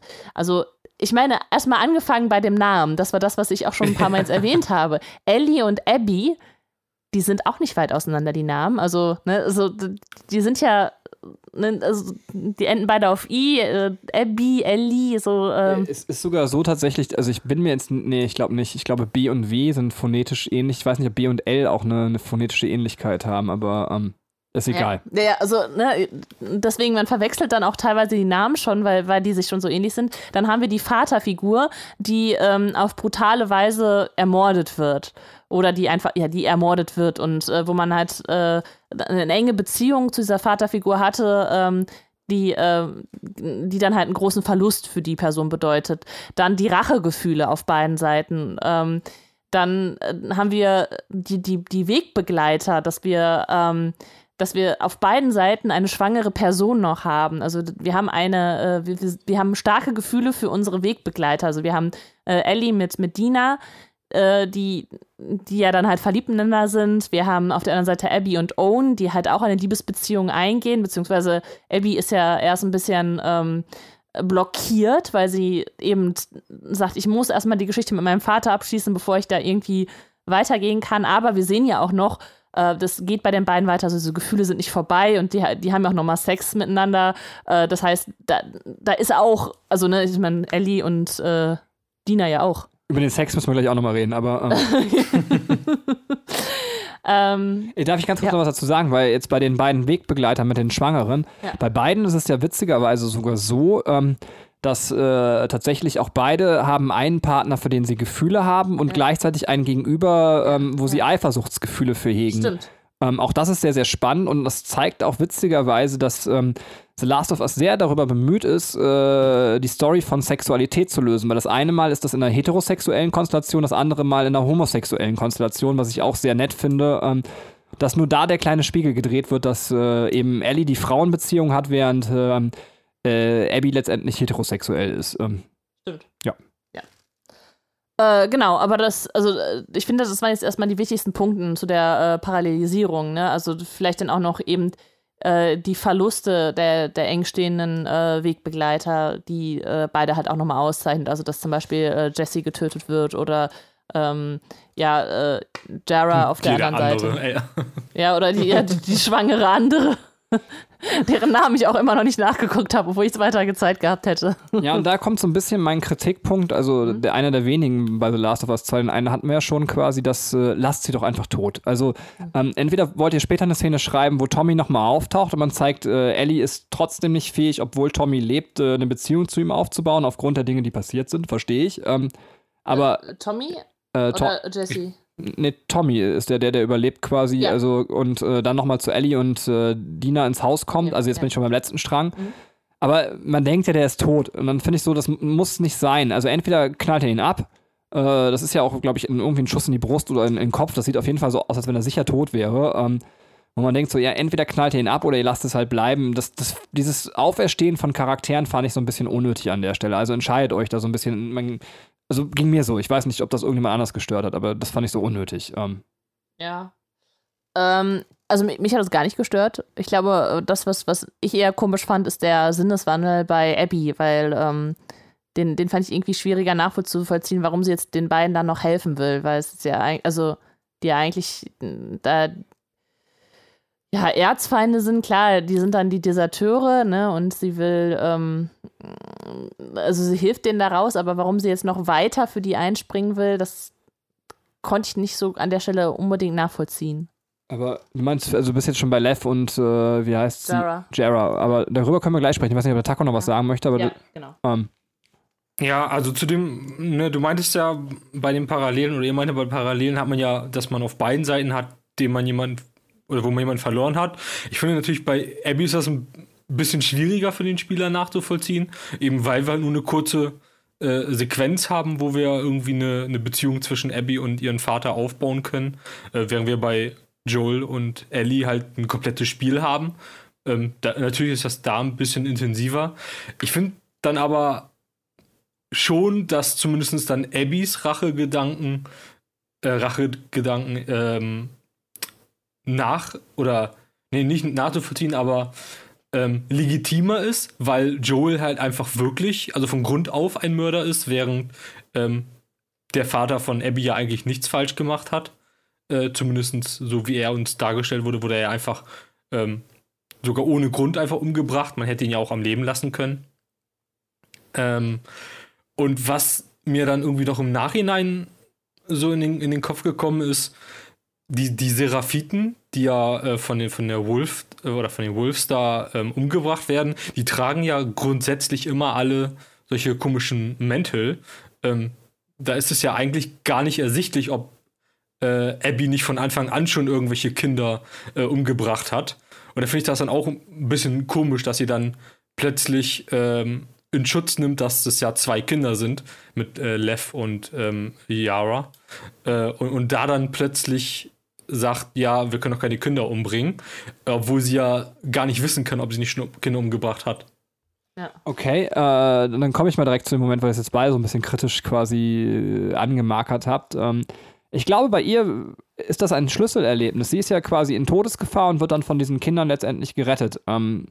Und das hat einen, einen Schlüsseleffekt bei ihr, äh, der ausgelöst wird, und zwar das, was sie von Kindesbeinen auf gelernt hat. Sie hat äh, Nächstenliebe gelernt. Der Vater hat nichts Besseres als ein Zebra zu retten, zum, quasi übrig, äh, mitten in der fucking quasi Pandemie, äh, Schrägstrich Untergangsszenario, Apokalypse-Ding. Ähm, das heißt, sie hat ein ganz krasses Wertesystem eigentlich mitbekommen und ich glaube, das, das weckt in dem Moment wieder auf. Sie, sie ist halt noch nicht voll bereit, dieses Aufwecken zu akzeptieren, weil sie jetzt jahrelang eben in, in Zorn und einer Wut anders aufgewachsen ist. Ähm, aber spätestens, also sie dreht den Kindern ja auch nochmal, und das finde ich eigentlich sehr genial, sie hilft ihnen ja gar nicht sofort. Sie dreht ihnen nochmal den Rücken, äh, hat äh, dieses Schlüsselerlebnis mit, mit Owen tatsächlich, wo er auch, also wo sie auch nochmal merkt, glaube ich, was zwischenmenschliche Beziehung für sie bedeutet. Also das, das zweite Schlüsselerlebnis ist dann ähm, dieser lieblose Sex mit Owen, über den wir gleich noch reden müssen. Ja, ganz ehrlich, also jetzt, äh, nee, machen wir gleich. Aber, ähm, und dann, ja, äh, hat, also ich, ich glaube, das ist halt in ihr passiert. Natürlich verstehe ich, wenn ihr sagt, das ist mir zu schnell, das habe ich alles nicht mitbekommen, das deutet sich der Benny zusammen, aber damit ist der Benny sehr zufrieden. Ich weiß nicht, wie es euch damit geht, aber. Ähm, ja. Nee, also klar, kann ich auch verstehen, dass, dass, wenn man das so sagt, oder wenn es halt so geschrieben ist, dass das dann für, für sie der Schlüsselmoment ist. Aber es ändert ja nichts über die Tatsache, dass sie halt vorher diese Taten gemacht hat. Und dann ist das halt irgendwie ein bisschen wieder Doppelmoral, ähm, ohne irgendwie selbst zu reflektieren, dass sie vorher halt irgendwelche Menschen, wahrscheinlich auch viele Unschuldige umgebracht hat. Das, das war dann einfach so weggewischt. Deswegen fand ich es ein bisschen komisch. Ja, okay, aber vielleicht, vielleicht, hat sie einfach noch nicht die Zeit gehabt, dass ihr diese Erkenntnis kommt. Also vielleicht ist, ist die Spanne, die wir da gerade sehen, ähm, äh, zu kurz, als dass, dass wir das jetzt gerade miterleben. Also ich denke, Gut, das kann wir, natürlich auch sein, ja. Genau, wird der Punkt irgendwann noch kommen. Ja, und äh, ich glaube, die schicken halt, also äh, die lassen, glaube ich, im Spiel selber dieses Problemfeld halt komplett weg. Ne? Also, dass man sagt, okay, es gehen nur Erwachsene kämpfen. Also, die haben ja dieses Seraphitendorf äh, oder diese Insel, diese Ska-Insel, äh, wo dann ähm, Kinder auch sind. Äh, aber auf quasi in Seattle selber sind ja dann halt nur die Erwachsenen. Also deswegen glaube ich, äh, also keine Ahnung, könnte man ja sagen, es ist halt so angelegt, äh, dass die die Kinder gar nicht kämpfen lassen. Aber es wäre jetzt auch vielleicht auch nur eine Ausrede. Ich weiß es nicht genau, aber ähm, ja, also ich, ich finde aber Bennys Erklärung äh, sehr gut. Also ich kann das sehr gut nachvollziehen. Ähm, ähm, was du sagst, äh, gerade ja, dass, dass in ihr dann wieder was geweckt wurde, was sie halt komplett verdrängt hat, eben mit dem Tod ihres Vaters, ne? Weil da halt die, ich meine, primär stand da ja diese Rache halt im, im Vordergrund. Ja. So, jetzt, jetzt können wir mal über Sex reden. Ähm, ja, also es ist so merkwürdig. Ich, ich, fand, es war für mich fast eine der wenigen Szenen, die etwas unangenehm in dem Spiel waren. Ähm, Nichts gegen Sexszenen in Videospielen. Ich mag auch generell Sexszenen. Ich finde es schade, dass der 90er-Trend aus den Filmen Sexszenen rauszustreichen quasi irgendwie weg ist. Ähm, ist ja dann doch irgendwie auch äh, fürs Gehirn schön. Aber war eben der Abby nicht schön genug? Nein, äh, das, der Sex war mir nicht schön genug. Also der Typ reißt dir die Hose runter, oh. spuckt sich nicht mal mehr auf seinen Pimmel und der zieht ja noch vor den Haaren.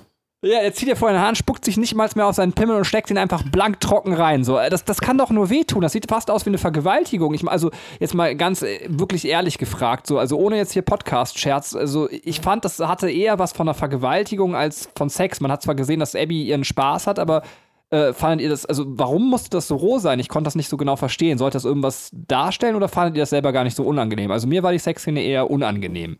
Mhm. Habe ich tatsächlich gar nicht so drüber nachgedacht, aber ich meine, dass die beiden ja aber ja schon mal was hatten. Also ich dements dementsprechend, ich weiß nicht, wenn die wenn die so so äh, lieben, wenn die halt irgendwie ihre Spielchen machen mit, ähm, weiß nicht, anketten und sie selber anspucken und so weiter, nein, keine Ahnung. Ähm, Ja, da habe ich so gar nicht drüber nachgedacht. Aber so rein anatomisch, ich meine, Abby ist ja untenrum noch nicht vorgeglüht wahrscheinlich. Also die ist ja jetzt nicht hot und heiß da reingekommen und war schon triefend nass, so das, das muss doch wehtun. Also ähm, trocken Also, an trocken reibt halt. Benjamin, danke, danke für diese Aufklärung. ähm, ich glaube halt eher, ähm, dass es so eine Explosion von Gefühlen quasi war. Also es, es waren halt, es ist vielleicht gerade nicht, dass, es- dass man jetzt irgendwie die ro- romantischen Gefühle hat, sondern es ist einfach äh, vielleicht auch ein Spiegel dieser rohen, kalten Welt ist. Und äh, gerade es, es geht ja gerade um einen Konflikt zwischen den beiden und die sind sich halt uneinig, aber es ist dann halt äh, statt in einem Kampf wird es halt in Sex aufgelöst und äh, ähnelt dieser Sex halt eher einem Kampf. Ja, Mir haben kann da ich die, aber dafür die Quicktime-Events gefehlt, muss ich ganz ehrlich sagen. also ich, ich kann das akzeptieren, aber ich, also ja, also ich fand es trotzdem vielleicht, äh, also irgendwie schwierig. Ja, ich, ja. Ich hätte es mir ein bisschen mehr, ein bisschen liebevoller aller The Witcher gewünscht. Da hätte noch gut ein Einhorn reingepasst. Ähm, äh, Einhorn so. Umschnall-Dildo. Wow, lass. so, ähm. Ja, äh, kommen wir dann weg von der Sexszene, genauso wie, ähm, nein, ähm, äh, jetzt kriege ich nichts mehr in meinen Kopf. Äh, was für Szene hatten wir noch? Ähm, Ähm, äh, also, das waren nicht so viele Magic Moments, ne? Ich fand das mit dem, also was ich ganz Ja. schön fand, war das, das, das, das, das Bogenschießen im, im Haus, also, ähm, dass es wieder sowas gab. Ich mag offensichtlich, ähm, Dart. Dart äh, werfen meinte? ja, mit diesen, mit diesen Pfeilen auf diese Dartscheiben schießen. Ah ja, genau, stimmt. ah, ja. Wir haben den Hausrekord leider nicht geschafft. Ähm, Äh, Wir haben noch äh, Ground Zero im Krankenhaus, äh, was halt auch richtig krass war. Äh, weil du, also, also gut, ich war sowieso angespannt immer, wenn es um Zombies ging, aber äh, das, fand ich halt auch, also es war halt so, ich war immer so froh, wenn ich den Controller abgeben konnte an Benny, weil äh, der dann immer so, ja, ja, mach jetzt hier, ne, und, und ich war so, oh Gott, oh nein, oh nein, ich will jetzt nicht um die Ecke gehen, ich möchte jetzt nicht diesen Schalter betätigen. Und äh, dann äh, kam ja dieses Ultra-Monster da raus. Mhm. Und das erste, was wir gemacht haben, ist, wir haben gedacht, wir müssen in dieses, in diese, dieses, also wo das rauskam, müssten wir reingehen. Und das hat aber nicht so. funktioniert. Und das war so super ekelhaft, weil das alles so voller Blut und Schleim und Menschenkadavern war. Und ja, dann, ähm, dann wurde man halt mit diesen Wesen konfrontiert. Das auch gar nicht so leicht zu bekämpfen war. Sind echt oft gestorben. Ich glaube, es ist aber auch der einzige richtige, also abseits vom, vom Finale, der einzige Bosskampf, oder? ja, also stimmt. gegen so einem. Ja, stimmt tatsächlich. Also der, im Finale ist ja auch nicht mehr so ein richtiger Bosskampf, oder? Also, Nee. ähm, nicht ja, das war eigentlich stimmt. ganz cool. Es war sehr, sehr Videospiel-esk auf einmal und, und äh, bisschen anders als das, was wir vorher erlebt haben. Ja. Äh, aber ganz cool. War so ein bisschen Resident Evil-mäßig. Man hatte irgendwie das Gefühl, man hätte so einen Tyron. Stimmt, und, ja. ähm, ja. Ja, und dann ähm, war ja quasi das letzte, der letzte Punkt halt diese Seraphisteninsel, wo die dann äh, zusammen halt hin, äh, hingehen, um Lev? Lev? Leaf? Lev? Lev zu retten Lev. Lev. Lev zu retten, Ja. genau. oder zurückzuholen, Ähm, ja, stimmt. Genau, genau. Äh, und ja, ähm, eigentlich ganz schön da, was sie sich aufgebaut haben. Sowieso, die Seraphisten, ich finde eigentlich, das, das, das war so eine, ähm, es, es soll ja so eine Religion, wie so eine Religionsgemeinschaft sein. Das ist ja sehr, Mhm. sehr nah irgendwie auch an, äh, so ans Christentum, würde ich sagen, angelegt. Aber es ist halt so fies, wenn man das ähm, sich nochmal so reflektiert. Ne? Ist so, die, diese Begründerin dieser Bewegung hatte was sehr Positives im Sinn. Und hat eigentlich sehr schöne Sachen gesagt so und äh, dann kommen halt irgendwelche Anhänger und deuten das um und fangen dann an Leute aufzuhängen und deren Bäuche aufzuschlitzen. So, das ist ne, also es ist halt so ein bisschen so ja, okay, dann gab es hier die Glaubenskriege und die Kreuzzüge und sowas, ne? Also ich meine, das ist ja im Grunde auch so ähnlich wie im äh, im Christentum, ich traue mich gar nicht sagen, so, so, die Sachen zu sagen, wenn ich hier neben einem Theologen sitze. Aber ähm, ja, also genau, also das ähm, fand ich dann auch sehr interessant zu beobachten. Äh, eben die, die Art, wie es dargestellt ist. Ja, du hast es eigentlich ganz schön, finde ich, schon gesagt. Auch dass äh, das auch sehr gut, finde ich, von, von Naughty Dog oder von den Schreibern gelöst ist, dass man das Gefühl hat, also du hast es ja letztendlich schon gesagt, bei christlichen Strömungen hatte man auch, finde ich, sehr überraschende, ich äh, mache das immer mit meinen Schülern tatsächlich, dass ich so ähm, Seligpreisungen nehme, also sowas wie selig sind die, der geistig arm sind, die ist in das Himmelreich, selig sind die Barmherzigen, äh, ich weiß nicht mehr, was dann kommt. Also echt nette, schöne Sprüche, die sehr sanft quasi und, und sich an die Schwachen, Unterdrückten wenden. Und dann hast du so eine Gruppierung wie die Nationalsozialisten, die deutschen Christen rausmachen, Jesus Arier, und setzen da ihre Schlagsätze gegen. Und du denkst dir so, wie kann das sein, dass aus einer ähm, so äh, sanften Idee quasi sowas Knallhartes wird. Und, und das ist ja das, was an Lev auch gezeigt wird, dass Lev sagt so, ich, ich verzweifle daran, das, das hätte die Frau nie gewollt. Also ja, ja. Äh, das ist, finde ich, auch so, das geht so fair mit Religion um, ja. ähm, weil, weil es zeigt, es gibt den absoluten Wahnsinn und, und, und der wird leider auch von einem großen Teil teilweise verbreitet aber es gibt eben auch die Leute, die das in Liebe leben und, und die der Welt gut tun. Und ich, ich finde, das ist ein sehr schönes, differenziertes Bild, was wir in diesem Spiel hier auch auf Religion haben. Ja. Ähm, ja, jetzt, was soll ich jetzt noch sagen? Jetzt habe ich. Das, ich wollte sagen, Armenbruder. Armenbruder! Armenbruder! Und jetzt wollt ihr alle tanzen. So, oh, happy day! Oh, happy day! So, when Benny walks! Ich, wow. äh, nein, ich wollte. Äh, mich erinnert das äh, wieder an einen sehr schönen. Ähm, ein sehr schönes Zitat aus dem äh, Anhalter, also per Anhalter durch die Galaxis. Äh, wer äh, Douglas Adams noch nicht gelesen hat, sollte das definitiv tun, weil er sagt dann auch so, ja, äh, dann, dann kommt mal einer und sagt, äh, habt euch alle lieb, ne, und was machen wir mit denen? Den hauen wir irgendwie, den, den, den bringen wir um, so. Also es ist, äh, wenn man es jetzt ganz doof so runterbricht, ne? Also, dass, dass man jetzt eine Jesus-Figur hat, die eigentlich eher was Positives sagt, wie Benny es jetzt auch gerade beschrieben hat. Und dann äh, ja, wird da einfach so furchtbare Sachen rausgemacht. Ähm, ja, genau. Das äh, wollte ich nur kurz sagen, aber jetzt können wir weitergehen. Über Transmenschen endlich reden. Ach so, ja, ja, weil, genau, wenn wir jetzt gerade bei Lev sind, äh, warum denn nicht ähm, äh, die äh, das ist so eigentlich das große Thema von Last of Us, was wir jetzt äh, gar, noch gar nicht so groß besprochen haben äh, äh, in diesem Podcast, beziehungsweise es immer wieder rauskam, ähm, dass wir hier eine krasse Diversität haben, auch äh, in, in den Frauenrollen oder in den äh, Genderrollen generell. Und Lev ist ja ein, ähm, ein Transmensch, also ist, er ist geboren als, als Frau und äh, gerade in seiner Religion halt auch in den Konflikt geraten. Er sollte eigentlich äh, verheiratet werden und äh, nicht als Krieger leben oder als Kriegerin leben, sondern halt als, als Frau und das wollte er halt nicht und er wollte halt seiner äh, Geschlechterrolle nachkommen und hat sich deswegen die Haare abrasiert und äh, wurde dann aber in der Religion oder in der Gemeinschaft dann nicht mehr akzeptiert. Und ähm, ja, äh, das ist so eben der große Konflikt, den er da halt zu durchleben hat. Und seine Schwester ähm, steht dann aber zu ihm und wird dann halt auch aufgrund äh, ja, der Zugehörigkeit und, und Liebe zu, zu ihrem Bruder ähm, desertiert sie da mit. Äh, eigentlich eine ziemlich dramatische Geschichte, wenn man sich das immer so vor Augen ruft, finde ich. Vor allem, wie sie dann ausgeht. Ne? Also, dass dann tatsächlich äh, Lev auch im, quasi im, im Selbstschutz seine eigene Mutter umbringen muss mhm. und, und Yara ähm, halt auch stirbt ähm, bei der Rettung von Lev. Eigentlich ziemlich krass.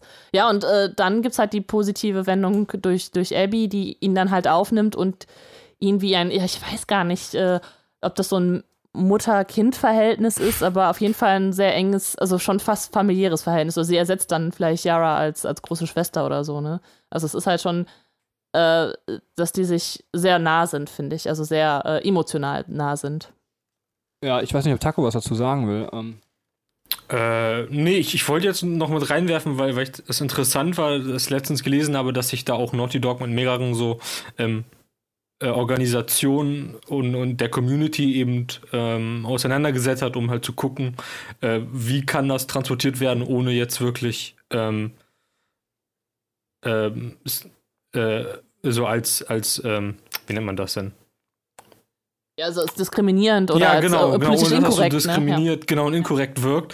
Äh, und da haben die sich eben auch mit, mit ähm, so religiösen, äh, fanatischen Gruppen ähm, äh, beschäftigt und wie, wie die reagieren, vor allem weil also dieses Dead-Naming wird ja immer noch von der Gruppe auch vorgenommen. Ähm, also diese ähm, Seraphiten nennen Lev ja eben nicht Lev, sondern äh, quasi bei seinem alten Namen. Ja. Ähm, oder bei dem toten Namen eben. Und ähm, das, also da finde ich halt gut, dass man sich da im Vorfeld dann ähm, wirklich mit beschäftigt hat und nicht eben das nur jetzt raushaut, um, ich sag mal, eben halt so eine Diversität zu haben, äh, nur um irgendwie eine größere Gruppe anzusprechen, sondern dass halt auch wirklich was hintersteckt. Ja, ich, also, ich, Katrin will noch was sagen, bitte, Katrin, sag mal direkt was dazu. Also, ich, Achso, nee, es ist- es wäre jetzt noch ein weiterer Punkt, aber also wenn du. ja, okay, also ich wollte auch tatsächlich schon nochmal, also mich generell mal dazu äußern. Ja. Ähm, also ich finde erstmal bemerkenswert, wenn wir so zehn Jahre zurückgehen und, und äh, also ich bin jetzt ein bisschen böse, gefühlt ein Film das erste Mal ordentlich Homosexualität aufrollt, der Film aber etwas, so einen sau langweiligen Inhalt hat, wie zwei Männer gehen zusammen angeln, dann gibt es dafür direkt einen Oscar.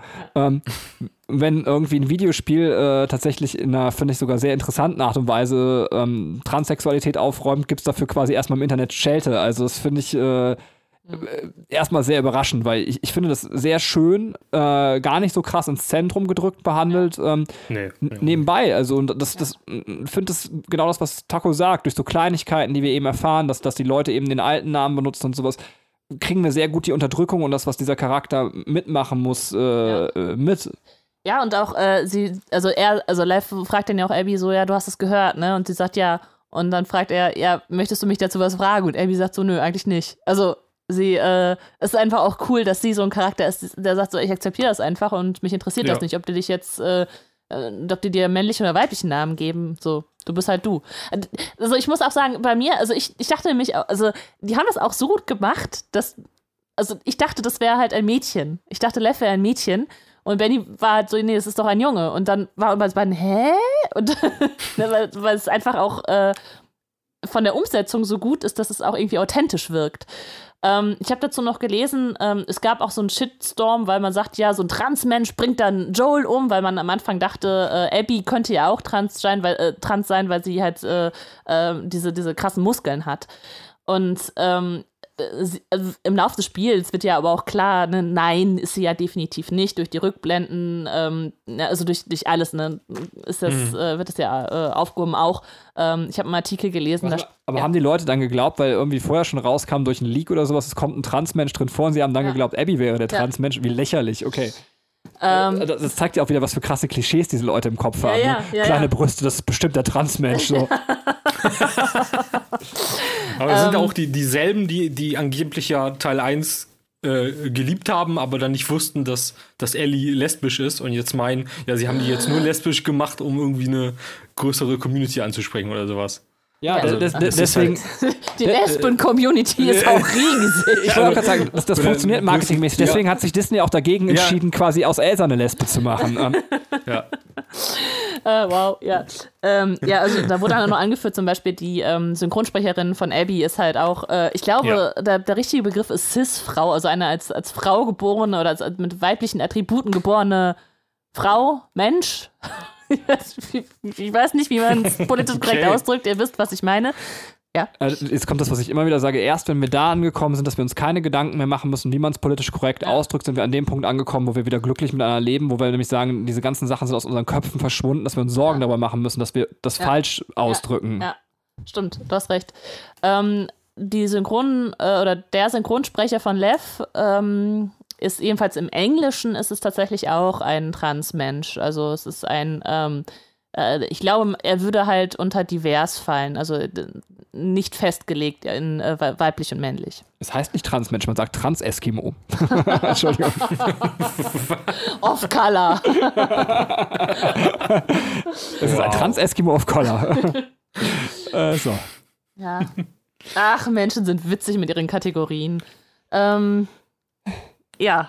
Ja, aber finde ich, also schönes Lob, genauso äh, Ja. kann man und muss man Geschichten in Diversität erzählen, dass man es einfach nebenbei macht, dass es nicht so ins Zentrum gerückt ist. Hier ist es auch, finde ich, ne, völlig natürlich, dass hier zwei Frauen als Hauptcharaktere gewählt sind, äh, wo man sagt, es ist jetzt nicht einfach so, es musste einfach sein. Man hätte die gleiche Geschichte übrigens auch mit Männern erzählen können, finde ich. Ähm, Ja. Fand es aber völlig in Ordnung, dass man die mit Frauen erzählt, vor allem in dieser Welt. Sind wir mal ehrlich, da wären wirklich alle Rollenklischees abgeschafft, weil jeder muss alles können, um zu überleben. Und äh, dass, dass wir natürlich in einer ökonomischen Gesellschaft vielleicht auch Rollenaufteilungen finden und dass die eventuell dann leider auch geschlechterorientiert manchmal enden, ähm, ist vielleicht auch ein Problem unserer Luxusgesellschaft, äh, wo wir uns Zeit einsparen und eben nicht täglich den Überlebenskampf führen. Ähm, Ja, ja, also ich meine, es ist, ich glaube, es ist ganz interessant, sich das dann auch mal anzugucken, gerade in der westlichen Welt und gerade was, was die Zeit, über die Zeitspanne äh, das mit uns gemacht hat und die Klischeebilder, die wir jetzt in unserem Kopf, Köpfen haben, dass die vor 100 Jahren nochmal anders waren, vor 200 Jahren und so weiter und so fort. Ne? Das ist äh, ähm, ganz witzig, wogegen man immer irgendwie dann ankämpfen muss. Ähm, ja, äh, egal, das, das schweift zu sehr ab. Äh, ich finde es auf jeden Fall eine sehr interessante Thematik und äh, von mir gibt es da halt auch großes Lob äh, an Naughty Dog, eben genau diesen Weg gewählt zu haben. Ich habe im Radio nochmal gehört, eben, dass es auch, äh, also wie krass das ist, ähm, dass es auch oft abgelehnt wird, dass, dass sowas auch selten vorkommt, ne? dass wir ja auch äh, einfach mal einen großen Spieleentwickler haben, der einfach so ein, so ein riesiges Projekt wie Last of Us 2 einfach, also so eine Geschichte wählt und solche Hauptfiguren wählt. Und äh, das finde ich sehr, sehr schön. Also, dass wir ähm, da einen großen Step forward gemacht haben. Ja. Ähm, jetzt möchte ich noch ganz kurz, äh, wenn wir damit fertig sind, äh, nochmal zurück zu alle Sterben, die mit Abby und Ellie rumhängen. Ich habe es, glaube ich, in der ersten Version des Podcasts, die äh, abgestürzt erzählt, dass ich in der Uni eine Arbeit geschrieben habe in der Theologie über Rache im Film. Ähm, und da war eine wesentliche Erkenntnis, dass tatsächlich eben äh, quasi Nichtvergebung einen emotional auffrisst und äh, vor allem auch soziale Bindungen blockiert. Und es gibt auch Theologen, das kam jetzt in der Arbeit nicht drin vor, die den eigenen Tod oder den Tod generell als Abbruch sozialer Beziehungen ähm, definieren. Und ich finde, das ist das, was hier in diesem Film passiert. Beide sind so krass mit ihrer Rache letztendlich beschäftigt, dass äh, quasi der Tod der anderen Figuren, den, deswegen ist es vielleicht auch okay, dass sie wieder auftauchen, dass man ihn als Symbol deuten kann für, dass sie durch ihre Rache einfach für andere soziale Beziehungen nicht mehr fähig sind, dass die einfach abbrechen und, und, und verblenden. Und deswegen ist es äh, eventuell auch in Ordnung, dass Lev zum Beispiel derjenige ist, der dann einfach direkt überlebt. Äh, und, und Dina eben auch folgerichtig, weil das sind die Charaktere, die sowohl von Abby als auch von Ellie am meisten noch emotional in den Fokus genommen werden, die sie also schaffen, über ihre Rache hinaus zu sehen. Und, und deswegen ist es vielleicht sogar ganz geschickt, äh, dass es auch auf beiden Seiten Leute gibt, ähm, die sie überleben, weil das so die, die Rest, also das ist die Resterdung ans Leben, die beide irgendwie für sie binden. Ähm, Ja. ja, stimmt. äh, das wollte ich nur noch mal ganz kurz einschmeißen. Ähm, Bevor wir zum, ähm, zum Showdown kommen, also zu den äh, letzten vielleicht beiden Erzählsträngen, ähm, nochmal kurz zur Surfisteninsel und äh, quasi, es kommt hier der Angriff der Wolves, ist ja genau an dem Abend findet der statt. Und ähm, was ich sehr interessant finde, ist, dass ist ja vollkommen irrelevant für die Geschichte, die wir erleben. Es ist halt, also das, das eigentliche Große, was passiert, ist nur Beiwerk für die Geschichte, die wir gerade erleben. Die, die Abby und Lev sind nicht beteiligt an diesem Wolfsangriff oder an diesem Seraphisten-Wolfskrieg, sondern wollen einfach nur selber flüchten. Und das äh, ist halt so krass, weil alles um die herum explodiert und die Leute kämpfen miteinander und du ignorierst das und gehst einfach so straight deinen Weg dadurch. Das, das fand ich einfach sehr krass inszeniert.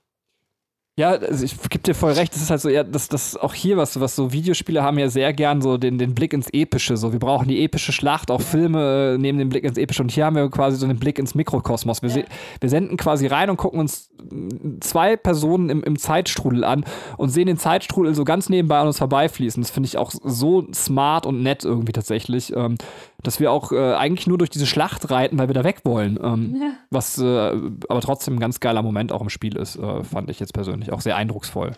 Ähm, ich weiß nicht, Taco, möchtest du noch? Ja, bitte. Ja, ich wollte wollt gerade sagen, aber es ist natürlich wieder ein komischer Zufall, dass der Krieg dann genau dann stattfindet, wenn man natürlich ähm, kommt, um Lev abzuholen. Sie ist aber auch alles kritisch. ähm, Nein, aber nee, ich, ich finde ich find das ähm, auch äh, extrem gut gemacht. Also, dass, dass halt eben dieses ähm, ja, dieser Krieg dann eben nicht im Vordergrund steht, wie, wie es halt sonst bei jedem anderen ähm, Spiel wäre. Und man sieht dann ja auch, äh, wie ähm, Abby sich dann ja auch entscheidet, quasi gegen die, die eigene ähm, Gruppierung quasi zu handeln, wenn dann eben Lev auch in Gefahr ist. Ähm, ja. Also da sieht man auf jeden Fall, dass das, das Lev zumindest ähm, anscheinend sowohl mit ihrer Rache an sich abgeschlossen hat, als auch mit der Gruppierung, die dann quasi dahinter steckt. Ähm, und jetzt eigentlich nur noch im, im Kopf hatte, dann eben Lev zu retten. Ja, es ist lustig, dass Abby das beigebracht kriegt eben vom Lev, ne? Weil Lev äh, sagt ja auch so, äh, also macht ja im Grunde das Gleiche, ne? Nur weil ich jetzt da nicht mehr akzeptiert bin, stelle ich mich halt irgendwie dagegen gehe meinen eigenen Weg. Und das macht äh, Abby ja dann auch. Also weil sie äh, ja A nicht mehr akzeptiert ist und B auch nicht mehr äh, zu den Leuten gehören will. Ja, oder muss, genau. Ja. Ähm, Bevor wir, wolltest du jetzt überleiten zum letzten Strang? ja, ich, äh, eine Sache noch generell, aber das hat jetzt wenig, also gar nichts damit zu tun, deswegen. Ist bei mir aber auch so. Also ich habe was, was tatsächlich völlig losgelöst. ist. Ich wollte einfach noch was zur, zur Gameplay-Mechanik sagen. Zwei Ja. Kleinigkeiten, ähm, weil das Okay. sonst so untergeht. Ich äh, liebe bei The Last of Us 2, das hätte man bei beiden Parts jetzt schon sagen können, äh, dass man, wenn man auf die Gegner zuläuft, äh, dass man von den Füßen gerissen wird, wenn man von Kugeln getroffen wird. Also das finde ich äh, absolut geil. Ich weiß gar nicht, ob das andere Spiele gibt. Mir ist keins eingefallen, wo das auch passiert. Ähm, ich mag es insbesondere, weil man sieht, dass Naughty Dog aus ihren eigenen Fehlern so ein bisschen gelernt hat, weil das ja so das Uncharted-Ding ist. Ich weiß nicht, äh, jeder, der sich an die Uncharted-Reihe gut äh, erinnert, da ist es ja manchmal sogar leichter, durch die Gegend zu laufen und die Leute mit der Faust umzuboxen, als sie zu erschießen. Stimmt, ja. und, und ich weiß gar nicht, ob das haben die, glaube ich, im Teil 1 von The Last of Us noch nicht so extrem gehabt. Äh, Nee. das, ähm, und das fand ich super. Und eine zweite Sache, die mir so aufgefallen ist, ich weiß nicht, warum dieser Moment so episch für mich war, weil wir, glaube ich, so richtig smart dachten, so, ja, jetzt snipern wir mal geil durch so eine Scheibe. Dann war die Scheibe aber so verdreckt quasi in dem Spiel, dass das einfach nicht ging. Die Sicht durch die Scheibe war so beschissen. Ähm, man Ja. konnte zwar irgendwas erkennen, aber dass das nicht möglich war. Und das so, also was ich sagen möchte, was mir wirklich gefallen hat, dass, dass viele Kleinigkeiten im Gameplay eben stimmten und dann die Immersion auch bei beiden Strängen nochmal gut beigetragen hat. Also, Ja. ähm, Definitiv. Okay. Da würde ich auch gerne was zum Gameplay äh, beitragen. Tu's. Dann Komme ich gleich mal mit einem Kritikpunkt. Ähm, ach, Taco. beziehungsweise mit etwas, was ich sehr schade fand. Ähm, weil ich, also ich Ich finde es sehr schade, dass wir mochte- dich eingeladen haben. Ja, So. ich weiß. Im ersten Teil von The Last of Us ähm, war ich nämlich also nicht so zufrieden mit dem Gameplay. Ähm, und ich fand, dass Teil 2 das ähm, um einiges besser gemacht hat. Vielleicht, also auch wenn es jetzt vielleicht gameplay-technisch nicht das, das beste Spiel ist, ähm, fand ich, haben die das gut weiterentwickelt. Und sie haben halt dadurch, dass du halt immer irgendwie ein Upgrade kriegst und immer irgendwas äh, freischalten kannst, geschafft, dass das Gameplay halt nicht so schnell langweilig wird. Ähm, dann kam aber das Problem, dass man eben mit Abby gespielt hat und die quasi, äh, quasi diese ganzen Gameplay-Mechaniken, die man gelernt hat, die wurden quasi wieder auf Null gesetzt. Äh, man musste quasi wieder von Anfang an anfangen mit dem ähnlichen Gameplay nochmal für ein paar Stunden. Ähm, und ich fand, das war irgendwie so ein, so ein Bruch, da hätte ich mir irgendwie mehr gewünscht vom Gameplay, weil da fing es dann wirklich an, wo ich dachte, jetzt wird's langweilig. Okay, äh, also das heißt quasi der, der, der Erzählbruch, ja, verstehe, hatte ich so. Äh, und das Schlimme ist, ich kann diese Kritik nicht entmachten, ähm, weil es sogar tatsächlich so ist, dass ähm, auch wieder die Progression, die man in beiden Hälften durchmacht, bei den äh, Schleichpassagen sich super ähnlich anfühlt. Tatsächlich sind sie am Anfang meiner Meinung nach auch schwieriger, als zum Ende hat man ja wieder dann mehr Skills gelevelt. Ja, genau. Äh, dann ist es sogar leichter und das hat sich tatsächlich in beiden Teilen sehr mühselig und sehr gleich angefühlt. Ähm, hab ich, kann ich der Erzählung verschmerzen, das Schlimme ist, aber das ist ein Kritikpunkt, der einfach völlig valide ist. Ach, fick Ja, dich doch. also, naja, gut, nur weil du, ich sag, sag's jetzt nur, weil du eben das Gameplay angesprochen hattest. Und das war wirklich so das einzige Manko, was ich hatte mit dem Gameplay, dass ich eben ne, bei Abby halt das Gefühl hat, okay, ich habe jetzt alles gesehen, was mir das Spiel an, an, an, an der allgemeinen Spielmechaniken im Kampf äh, sehen kann. Und selbst wenn ich jetzt was freischalte, habe ich immer noch weniger, als ich vorher hatte. Ja, ja, ja, das akzeptiere ich. Katrin, du wolltest auch noch was zu einem anderen Punkt sagen. Ja, das ist jetzt, äh, passt jetzt überhaupt nicht mehr, aber es ist eh vollkommen egal. Äh, ich glaube, wir haben es noch nicht erwähnt, aber wir haben ja als, äh, als Punkt auch noch die Hunde, die einen angreifen, die einen auch furchtbar nerven. aber ich weiß nicht, ob ihr das auch hattet, dass es einem so total leid tat, die Hunde zu töten. Vor allem, Nö, wenn die noch so nicht. gejault haben. Gar nicht? Nee. Okay. Also, wenn, ich- also wenn man schon Ellie spielt und man bringt eh alle um, alle Unschuldigen, dann kann ich auch Hunde umbringen. Das hatte ich gar nicht. Ich fand das tatsächlich, dass es so unangenehm war, einen Hund zu erschießen. Ähm, fand ich jedes Mal richtig scheiße und unangenehm. Ja, es ist auch voll so, oh ja, die Menschen, zack, kein Problem, aber ein Hund? So, wow. Ja, ja, aber ich hatte es auch. Ich, also ich, dann habe ich mir auch gefragt, ob das tatsächlich so programmiert ist von den Geräuschen, dass die das, äh, also mir auch eher suggerieren, dass das schlimmer ist oder woher das kommt. Ob ich einfach so den, den Hundeliebhaber, ähm, den Tobias Moretti in mir entdeckt hat. Kennt ihn jemand noch? Ja. Kommissar Rex. Ähm, ja, ich glaube, das, hat halt auch mal diesen Unschuldsfaktor, weil bei Menschen äh, kannst du sagen, okay, das ist ein böser Mensch, aber vielleicht bei den Tieren halt nicht unbedingt. Obwohl, wenn es einen Das- zerfleischen will. Der Ich weiß Tier es hat nicht, bestimmt ne? genauso viele getötet wie der Mensch. Also, Ja, ja, ja. Bestimmt, aber es ist trotzdem irgendwie vielleicht dieses Jaulen weiß. und man, das, das ist einen dann nochmal eher auf die Mitleidsschiene irgendwie anspricht. und Sie stell dir mal vor, da wäre ein schwangerer Hund gewesen. Das wäre ja super, super geil für Ellie. Ein schwangerer Transhund. Ähm, What? off color. So, ähm, wollen wir zum dritten Teil kommen? Ähm, ja, Mhm. also vielleicht noch mal kurz, äh, ich bin mir noch nicht mal sicher, ob ich das jetzt schon gesagt habe oder nicht. Also der, der Showdown äh, im Kino, ähm, äh, dass, dass, dass man da einfach immer gehofft hat, dass man jetzt nicht den anderen töten muss, so, das habe ich schon gesagt, glaube ich, ne? Ähm, dann äh, springen wir vielleicht zu dem, äh, also es ist ja dann so, dass äh, Ich hätte, ach schon, Ja. darf ich äh, ganz Ja. kurz da was sagen? Mein Wunschende wäre tatsächlich zwischendurch im Spiel gewesen, habe auch gehofft, dass die das durchziehen, ähm, dass du denen einfach in so einem Mexican Standoff quasi mit Abby und Ellie da stehst und dann musst du dich als Spieler einfach entscheiden, dass du weißt, einer von beiden wird überleben, der andere nicht und du musst dich entscheiden, wer zur Hölle du sein willst und, und wer abdrücken muss. Wäre auch ein krasses Ende gewesen. Ähm, äh, hat man wahrscheinlich auch nicht machen können, weil man A, eine andere Geschichte erzählen will und B, vielleicht auch, weil man sich äh, dann Ellie eben doch noch aufheben möchte, um ein bisschen Geld zu verdienen mit ihr, ähm, die nochmal anschaffen zu gehen zu lassen bei Last of Part 3. Ähm, Ich hätte, ich hätte ja so ein bisschen vermutet, ähm, dass, weil Santa Barbara, da, dass, es die, dass sich die Fireflies wieder neu formieren, dass ich dachte, vielleicht haben die wieder einen Arzt und äh, das- Ende wäre dann so, dass sich Ellie opfert äh, und äh, quasi ihr, dass die halt einen Arzt haben, der dieses Gegenmittel dann finden kann. Aber Hm. nee, also aber wäre auch nicht, ja. Sogar noch ein geileres Ende eigentlich bei meinem Mexican Standoff. Die Option quasi Abby zu sein und Ellie zu töten, Ellie zu sein und Abby zu töten und als letzte Option, ich steige aus. Ich sehe aber dann dafür auch gar kein Ende, dass du das als Spieler einfach weißt. So, okay, ich, ich steige einfach aus an dieser Stelle, aber ich, ich sehe dann nur noch direkt den Abspann und das war's so. ähm, Ich muss mich nicht entscheiden. ja, und ich will mich auch nicht entscheiden. Wäre auch eine geil, also geile Option gewesen. Ja. Ähm, ey, hätte ich voll geliebt. Ich finde meinen The Last of Us 2 ist richtig gut. Ich, ich schreibe Naughty Dog nochmal, ob die es eben umschreiben können. Aber Nachpatchen. Aber, aber das ist doch, ich meine, wenn du dich nicht entscheiden willst, und es würde dieses Ende, also dieses Mexican Standoff geben, dann könntest du sagen, okay, mach jetzt das Spiel aus. Ja, also ich Das ist, so ähnlich, das ist so ähnlich wie ein, ein Videospiel, was wir alle drei gespielt haben, dessen Namen ich jetzt nicht sagen möchte, weil es ein fetter Spoiler ist, was aber einem auch am Ende quasi zwingt, aus dem Kreislauf der Gewalt Ja, ja, auszusteigen, indem es sogar aktiv einen dazu zwingt, quasi die Konsole wegzutun. Ähm, Ach so, Echt? ja. ja, das hast du gespielt sogar, Taco. Ähm, Okay. äh, ja, das ist egal, das kannst du ja nachher verraten. Ja, okay. ja ähm, Okay. Ähm, ja. Dann äh, gibt's, ähm, haben wir äh, quasi nachdem ähm, Abby fast Dina getötet hat und äh, Ellie bzw. Äh, Lev sie äh, dav- davon abhält, ist es äh, dieses, dieser Moment, wo er sagt, okay, dann gehen wir jetzt aus dem Weg, sehen uns nie wieder und dann sind wir jetzt quitt. So. Wir sind quitt. wir sind jetzt Jesse quitt. getötet, passt schon. Ah ja. Und dann haben wir halt die Szene, die eigentlich relativ, also wo das Leben dann relativ schön dargestellt wird. Äh, Ellie und äh, Dina leben zusammen mit dem, äh, mit dem kleinen Sohn. Also Dina hat dann halt das Kind gekriegt, einen kleinen Jungen.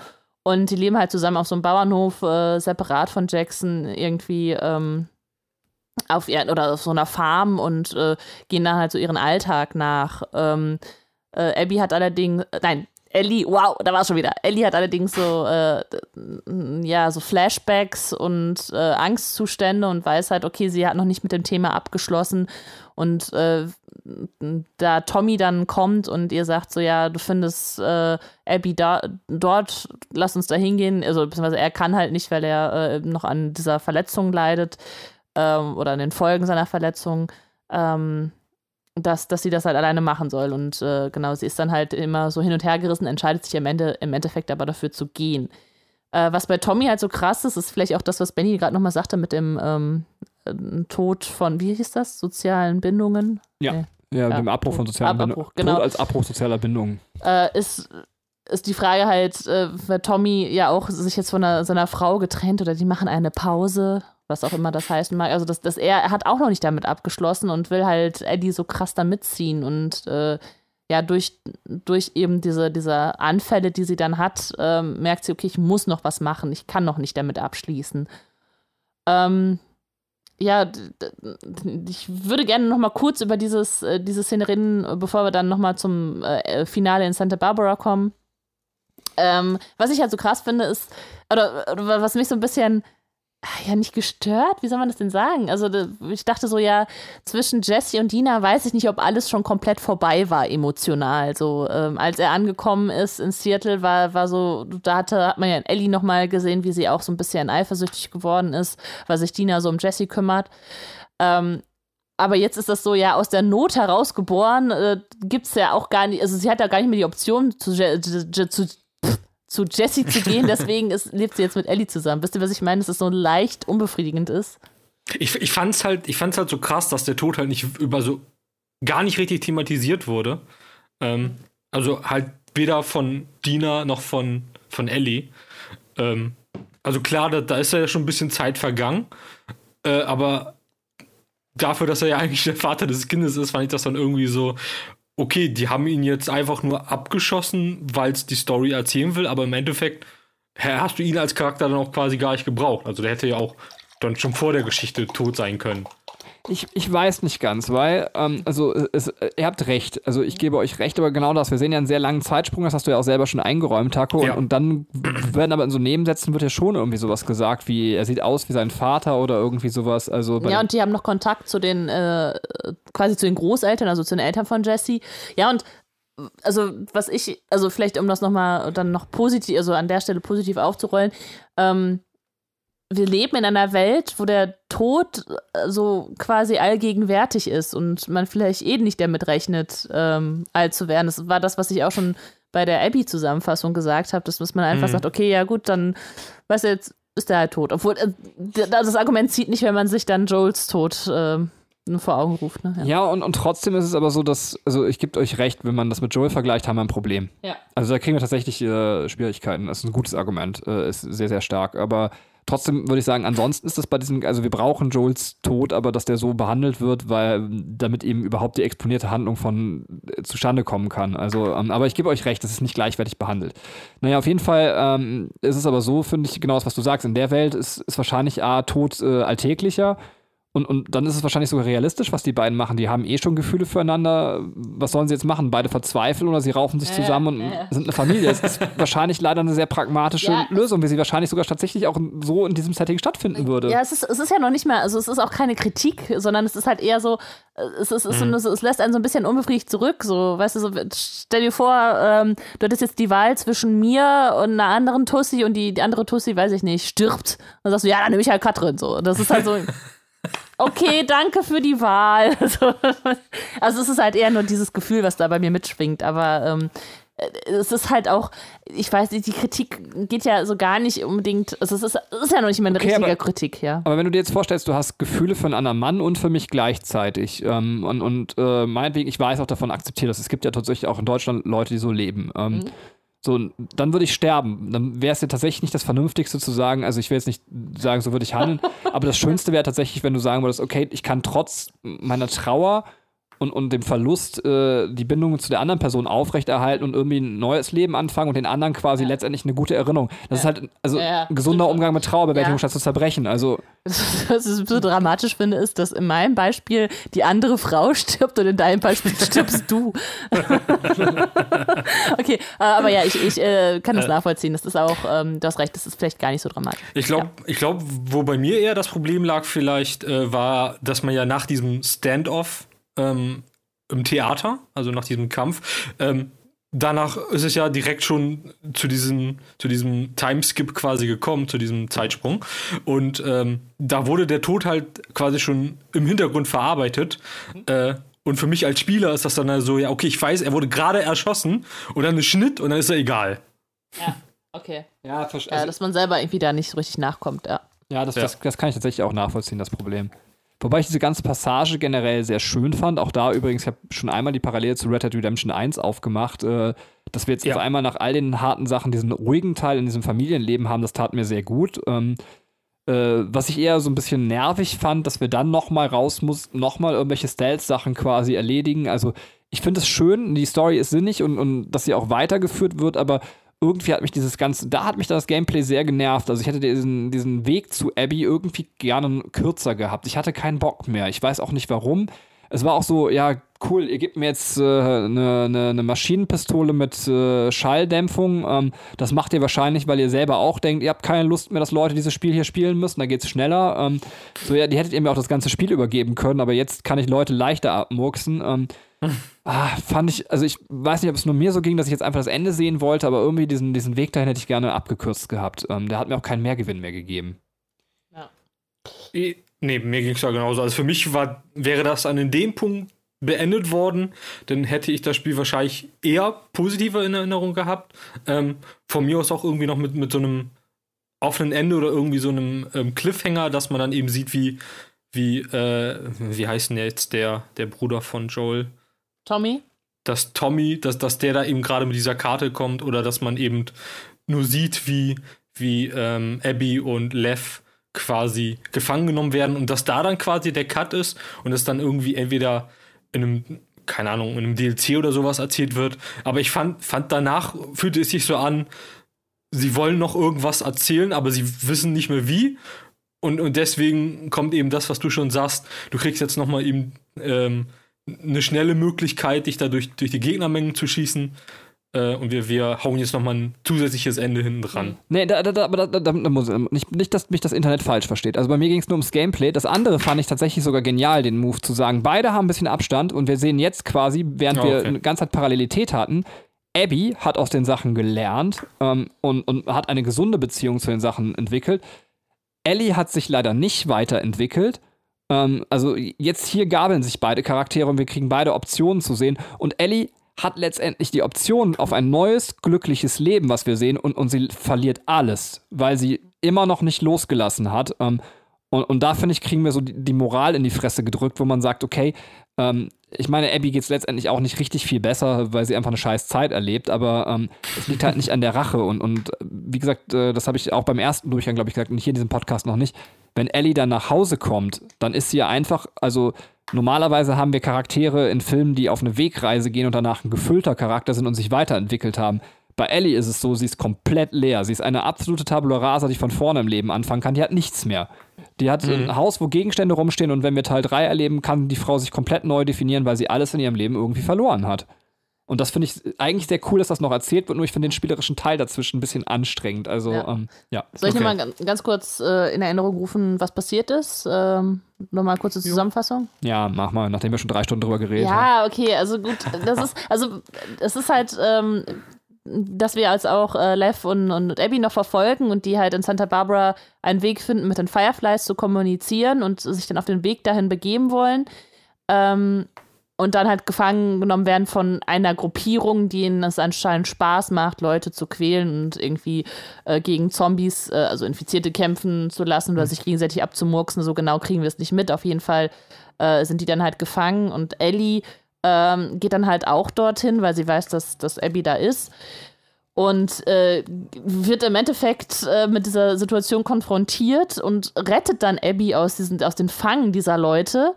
Ähm, und äh, Abby hat dann auch noch äh, Lev und rettet ihn dann halt auch noch und die wollen eigentlich alle abhauen und dann sagt Abby so, nein, wir müssen das jetzt hier beenden. Ich kann, äh, Ellie sagt das, nicht Abby, Entschuldigung. Äh, Ellie sagt dann so, wir müssen das jetzt hier beenden und dann gibt es halt diesen finalen Kampf, bei dem äh, Ellie dann, glaube ich, zwei Finger verliert und ähm, Abby eigentlich verlieren würde. Aber dann, ähm, ja, Ellie sagt dann so, okay, jetzt bin ich auch vorbei, jetzt ist es vorbei, jetzt kannst du gehen, ich, ich will jetzt nicht mehr. Und ähm, ja, dann gibt es halt noch die, die Ab- Abschlussszene, in der äh, Ellie zurück in, auf die Farm geht und Dina und äh, der Sohn sind halt nicht mehr da.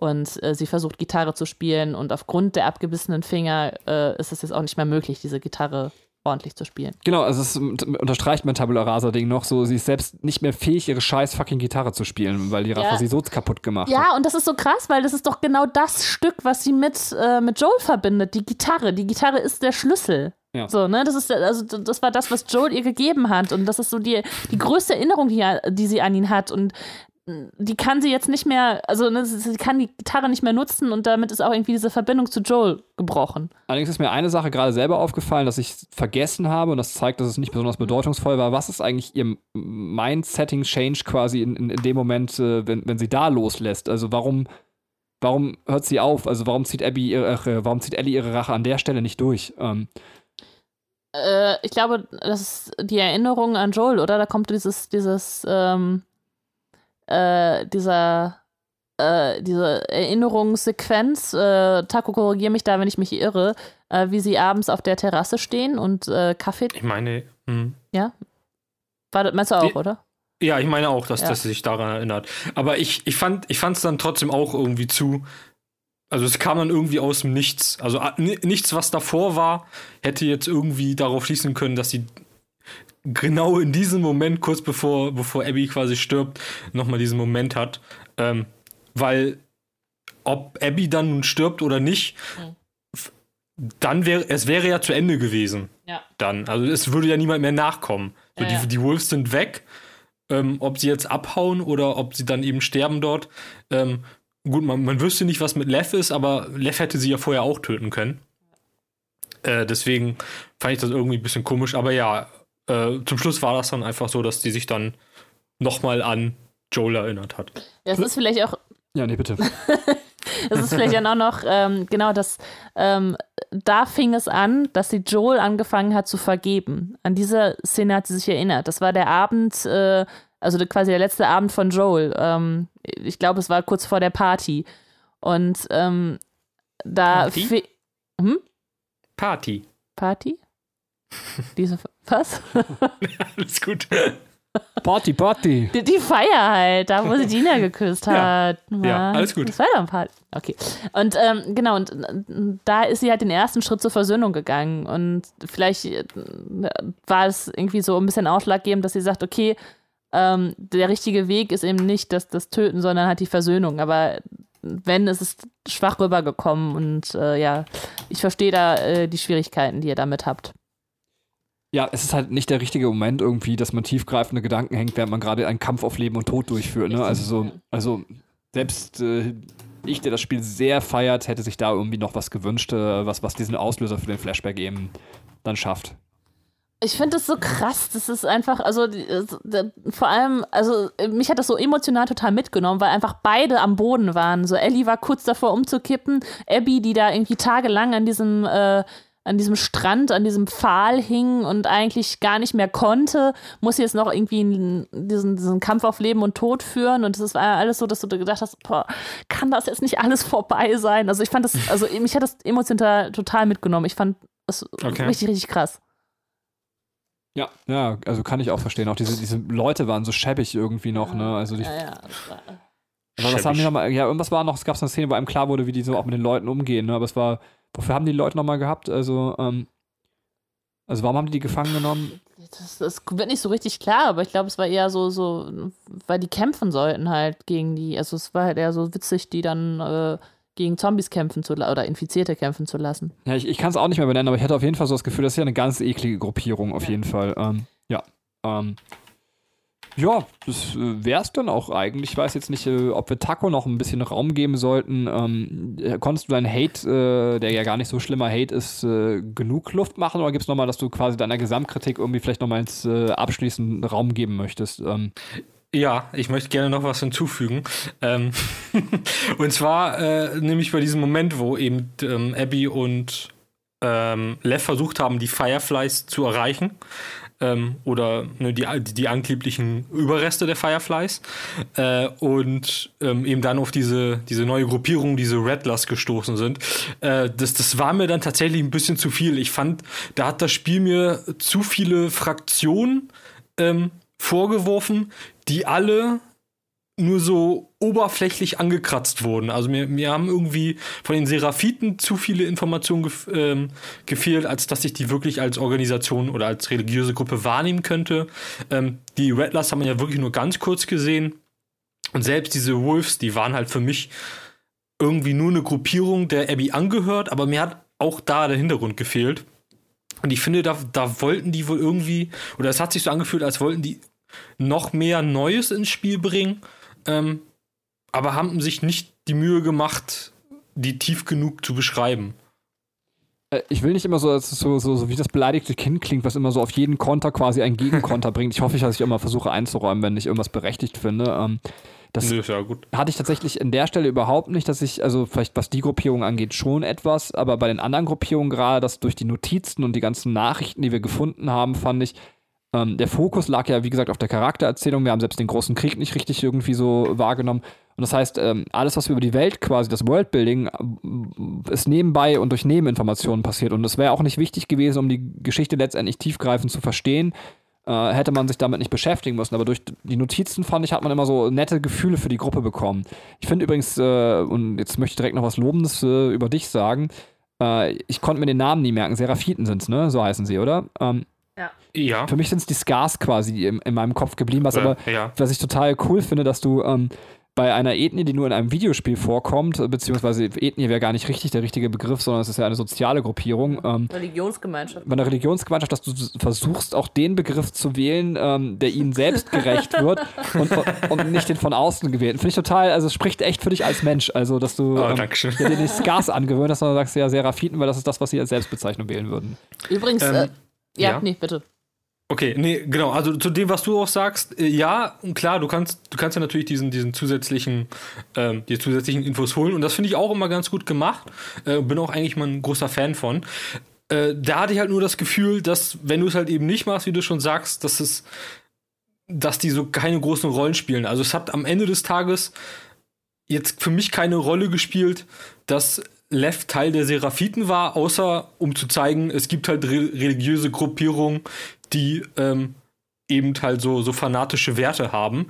Äh, aber äh, ne, dass man dann eben solche, so eine Feindlichkeit, ähm, Diskriminierung hat, sie hätte ja auch genauso gut ein, Beisp ein Teil von, von den Wolves sein können oder so einer Untergruppierung oder halt einfach einer anderen Gruppierung. Ähm, es hätte halt nicht die Seraphiten sein müssen, die waren halt einfach nur so Mittel zum Zweck. Und das hat mich dann am Ende, als dann eben nochmal die Last kam, ein bisschen gestört. Es ist, ja, äh, nur, nur kurz, was mir noch so gerade auffällt, ähm, wo wir über diese ganzen Gruppierungen reden. Es ist krass. Du hast eigentlich keine sympathische Gruppierung, jetzt außer die Leute in Jackson. Ähm, die Wolves, das fällt mir jetzt auch gerade noch ein, die sind ja auch, auch ziemlich brutal und ekelhaft an der Stelle, wo die in dem Lager sind oder in der Basis, so heißt das, in der Basis. Und dann gehen die durch diesen Gang, wo die Leute gequält werden. Und äh, Abby geht ja zu dem Anführer, macht dann die Tür auf und der sitzt dann vor irgendeiner Person und sagt, guckt, dass sie nicht einschläft. So, also wo du weißt, der hat ja gerade irgendwie ganz Ja. furchtbare Dinge angetan und die Leute Stimmt. stöhnen oder hängen dann irgendwo da. Äh, und das ist halt auch alles ganz furchtbar und ekelhaft. Dann die, die, die Seraphisten, die die Leute, wie gesagt, dann aufschlitzen. Und dann halt diese, du hattest auch tatsächlich den, den Namen schon gesagt, Taco, von dieser letzten Gruppe. Also sind einfach alle scheiße. So. also wa warum? In so einer Welt muss doch eigentlich, muss Ja. man doch auf das Schöne sich fokussieren. Und warum sind die alle so brutal und so ekelhaft? Naja, wir sehen ja in, in Jackson quasi die Gegengemeinschaft. Da haben wir die Menschen, die friedlich irgendwie leben. Ja, Ne? das stimmt. Aber tatsächlich, ja, diese Szene ist so grauenvoll, die du da irgendwie gerade Ja, ansprachst. So, ja. Also fand ich auch ganz schlimm. Ja, das äh, die habe ich auch schon so verdrängt und das kam jetzt gerade nochmal. Ähm, ja, ähm, ja, das wollte ich noch loswerden. Ähm, ich glaube, dann bin ich tatsächlich durch. Habt ihr noch äh, Ergänzungen jetzt, äh, die Sachen, die ihr jetzt noch loswerden wollt zu dem Spiel? So ganz erwachsen würde ich noch loswerden. 10 von 10 Meisterwerk, Taco hat völlig Unrecht. Ja. Nein, ich, ich bin, äh, also ich kann jetzt noch sagen, zum Spiel gar nichts mehr. Ich freue mich, den Taco eingeladen zu haben, was ich dann doch faszinierend finde, dass man ähm, äh, also auch als Außenstehender verstehen kann, dass, dass Leute zu unterschiedlichen Bemer also Bewertungen kommen, was mir gar nicht wehtut. Äh, also mir tut es für Taco weh, weil er nicht die gleiche Freude hat, die ich dabei hatte. Ähm, äh, Finde es aber dann auch faszinierend tatsächlich, äh, dass ich eben denke, so, ja, wenn du vielleicht an einem anderen Tag, in einem anderen Moment, in einer anderen Emotion die und die Stelle gespielt hättest, hättest du es vielleicht auch genauso sehen können wie der Taco und dann hätte das Spiel Ja, gar nicht so bei dir eingeschlagen. Also so, so ein bisschen manchmal, ob etwas für dich ein Meisterwerk ist oder nicht, bleibt vielleicht auch so ein bisschen einfach Glück, deinen eigenen Empfindungen und sowas äh, geschuldet. Aber ist vielleicht auch irgendwie schön, ne? Ähm, es ist wie Liebe. Man verliebt sich einfach subjektiv in irgendwen. So, Oh. wie, so wie du in den zweiten Mann, wenn ich sterbe. Ähm, Oh Mann. so, ansonsten, Ja. Kinder, war es für mich eine innerliche Blumenwiese. Wir haben ein Handy zerstört, erfolgreich. ähm, Oh ja.